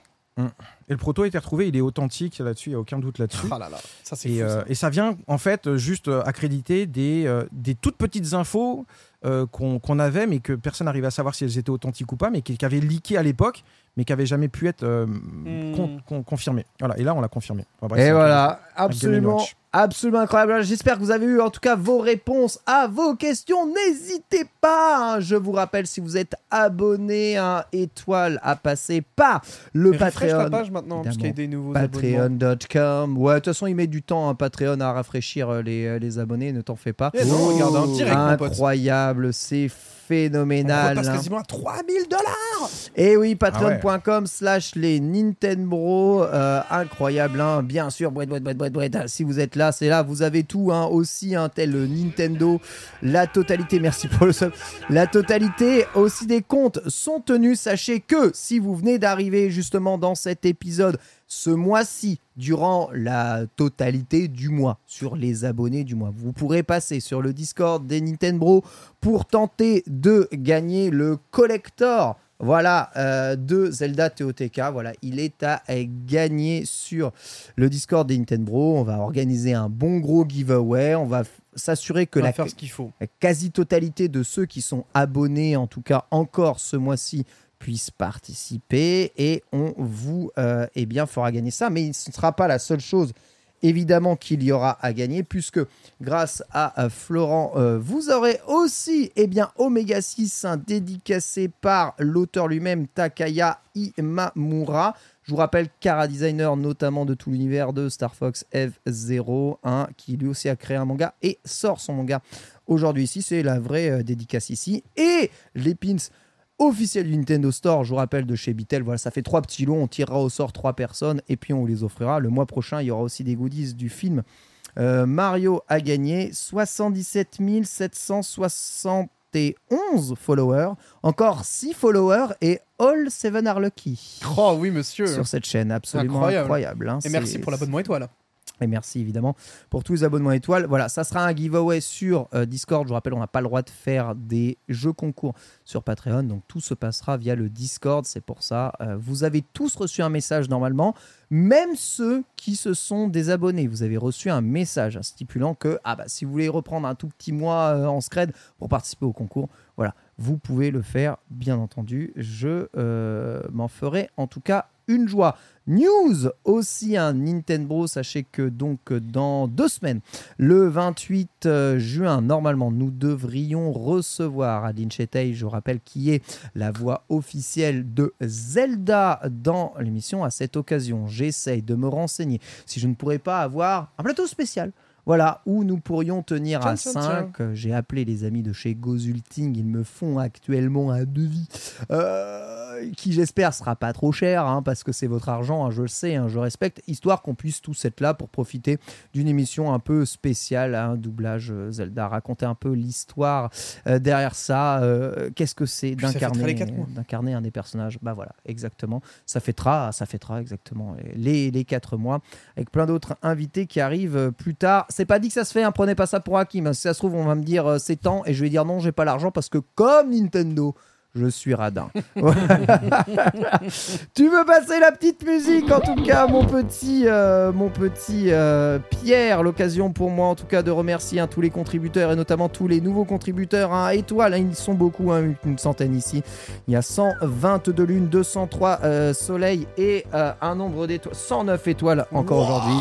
Et oui, c'est fou. Merci à Drizoui, merci Général Kaiminus, merci Grahi, merci à Gypseros, merci à Grougrou, merci Hami, merci Elenos Fun, merci Hide, merci Iron Frog, merci Jaja, merci Jibiru, merci Joke Master, merci Julien Vanos, merci euh, Kill Satra, incroyable, merci Kramiko Chuk, je vois flou. Merci Landax, hein, évidemment, ainsi que Lowotin, ainsi que Lilian, ainsi que Lloyd, ainsi que Lord Minos. Luxpix pose beaucoup de questions. N'hésitez pas à le faire aussi. Vous pouvez tous poser des Ouais. questions à Nintendo. hein. Si vous avez des questions intéressantes, posez-les. hein. Et en plus de ça, on répond quand même aussi sur le Discord Ouais. et autres. Il n'y a pas que euh, l'émission pour euh, vous répondre. Exactement, merci à tous. D'ailleurs, vous avez été très nombreux hein, ce soir, hein, très probablement pour aller voir euh, bah. C'est sûr. présence Bitel qui a fait venir euh, tout fait le monde plaisir. ici. Et Florent, et aussi Pierre, bien entendu, juste là. Donc, euh, n'hésitez pas. hein. D'ailleurs, si vous venez ici hein, pour voir Florent Gorge, vous avez bien apprécié Florent Gorge, hein, la chaîne YouTube Petit Secret de Playhistoire, et notamment pas mal de podcasts auxquels euh, tu, participes ici et ailleurs pour parler un peu de Nintendo. Tu es souvent un intervenant euh, qui est, qui est eh bien, récurrent. Merci Magrar, merci Marc, merci Marjorie, merci Marmouze et merci Martin Delphos. Voilà, les remerciements évidemment sont faits. Vous avez vu qu'on s'est arrêté à M tous les mois évidemment. On remercie les nouveaux abonnés au fur et à mesure pour pas que ça soit un immense spammage. Merci Florent. Bah, je t'en prie, c'était un grand plaisir, messieurs les gars. Mais avec grand plaisir. très chouette J'espère que tu as parler passé un bon moment. Bah, on les a faites les 3 heures. hein. Bah, Ouais, quasiment, ouais, ouais. ouais. Ça, c'est du service, hein, les gars, bravo. Pardon, hein, désolé. hein, Ah non, non, au contraire, c'est très bien. J'espère que ça, ça aura plu effectivement à tous les. À tous les... Ah, le chat Ah, moi, j'ai adoré. Franchement, C'est incroyable, j'ai lu tous tes bouquins, hein. Donc euh, je connais. hein. Et euh, le fait de l'entendre raconter comme ça, c'est c'est- vraiment, euh, c'est vraiment très très cool. Cool aussi parce que, bah, après avoir écrit tout ça, tu adores l'entreprise, Mhm. mais euh, t'es pas euh, aveuglé, quoi. Tu vois, euh, pas fan aveuglé. Et ça, c'est très, c'est super intéressant. parce que T'as, t'as un, un- je trouve un, comment, Une un vision, retour, une un vision, angle, ouais, un recul, recul, ouais. voilà, qui est super intéressant. En plus, moi, ce qui, me désole parfois un petit peu, c'est vrai que je suis- voilà, aujourd'hui, je suis invité au Nintendo Bros, au Nintendo Bro, pardon, et puis euh, régulièrement sur les podcasts Nintendo, tout ça. On, euh, c'est mon ma meilleure vente, mon meilleur succès, mon plus gros succès, mais en réalité, j'ai écrit plus de bouquins qui parlent pas de Nintendo. bah que ouais, de Nintendo. ouf, évidemment, bien sûr, bien sûr, bien sûr. Et, et par exemple, j'ai chez Pix, j'ai écrit l'histoire de Capcom, tout ah ouais. Mais de très loin, le plus gros historique que vous trouverez sur Capcom, Capcom, euh, sur les origines et tout. plus. J'ai passé une semaine euh, avec un gars de Pix à, à- à Osaka, etc. Mais personne ne m'en parle. J'ai écrit des bouquins sur la PC Engine, personne ne m'en Euh, parle. J'ai écrit des biographies sur un tel, un tel, un tel. Tout le monde s'en fout. On ne me parle que de Nintendo. Alors qu'en réalité, je, je- je ne. Il y a beaucoup de gens qui sont persuadés qu'en dehors de Nintendo, je connais rien. Quoi. Et ça, c'est un petit peu dommage. Mais c'est vrai que ça reste évidemment mon, mon thème de Le prédilection. message, Après, est je vais pas, vous le message est passé. Mais hésite pas. Franchement, Capcom, l'histoire de Capcom, Elle elle, est liée, elle est liée à l'histoire de Nintendo. Ah bah oui. Donc si Enfin, un jour tu, tu veux, en même, partie, mais- même ici, euh, nous, euh, nous en parler, évidemment, Ah oui, bien en podcast, ce sera bien. Tu reviendras nous voir, Flan Ah bah demain. Demain. Eh bien, écoutez, demain. Merci, mon Butos, d'avoir été avec plaisir, nous aujourd'hui. cool. Ça, fait, euh, ça fait vraiment J'ai appris plaisir. énormément de choses. en tout cas, Voilà. vraiment. Et merci à toi, Pierre. Merci, toujours un plaisir. Merci, Ah, Pierre. Impeccable. Merci à vous toutes et tous d'avoir été aussi nombreux à nous écouter. Je vous rappelle, rediffusion du podcast ce soir pour les abonnés euh, à partir du niveau soleil. Et dès demain, une fois que euh, bah, YouTube a fini le temps de la compression des 3 heures d'émission, bordel, euh, sur YouTube pour les abonnés. Et dimanche pour tout le monde. Voilà, parce que Nintendo, c'est aussi gratuit à partir d'un certain moment. C'est comme les jeux Ubisoft. Bisous à tous et à la semaine prochaine. Mom deserves the best, and there's no better place to shop for Mother's Day than Whole Foods Market. They're your destination for unbeatable savings, from premium gifts to show-stopping flowers and irresistible desserts. Start by saving 33% with Prime on all body care and candles. Then get a 15-stem bunch of tulips for just $9.99 each with Prime. Round out Mom's menu with festive rosé, irresistible berry chantilly cake, and more special treats. Come celebrate Mother's Day at Whole Foods Market. Planning for your next trip? Elevate your travel style with Quince. Quince has all the jet setting essentials you'll want for your next getaway, like European linen, premium luggage options, buttery soft Italian leather bags, and so much more. And it's all priced at 50 to 80% less than similar brands. Plus, Quince only works with factories that use safe and ethical manufacturing practices. Pack your bags with high-quality essentials you'll be wearing for vacations to come with Quince. Go to quince.com slash trip for free shipping and 365-day returns. Even when we're on a budget, we still deserve nice things. Quince is a place to scoop up stunning high-end goods for 50 to 80% less than similar brands. They have buttery soft cashmere sweaters starting at $50, luxurious Italian leather bags, and so much more. Plus, Quince only works with factories that use safe, ethical, and responsible manufacturing. Get the high-end goods you'll love without the high price tag with Quince. Go to quince.com slash style for free shipping and 365-day returns.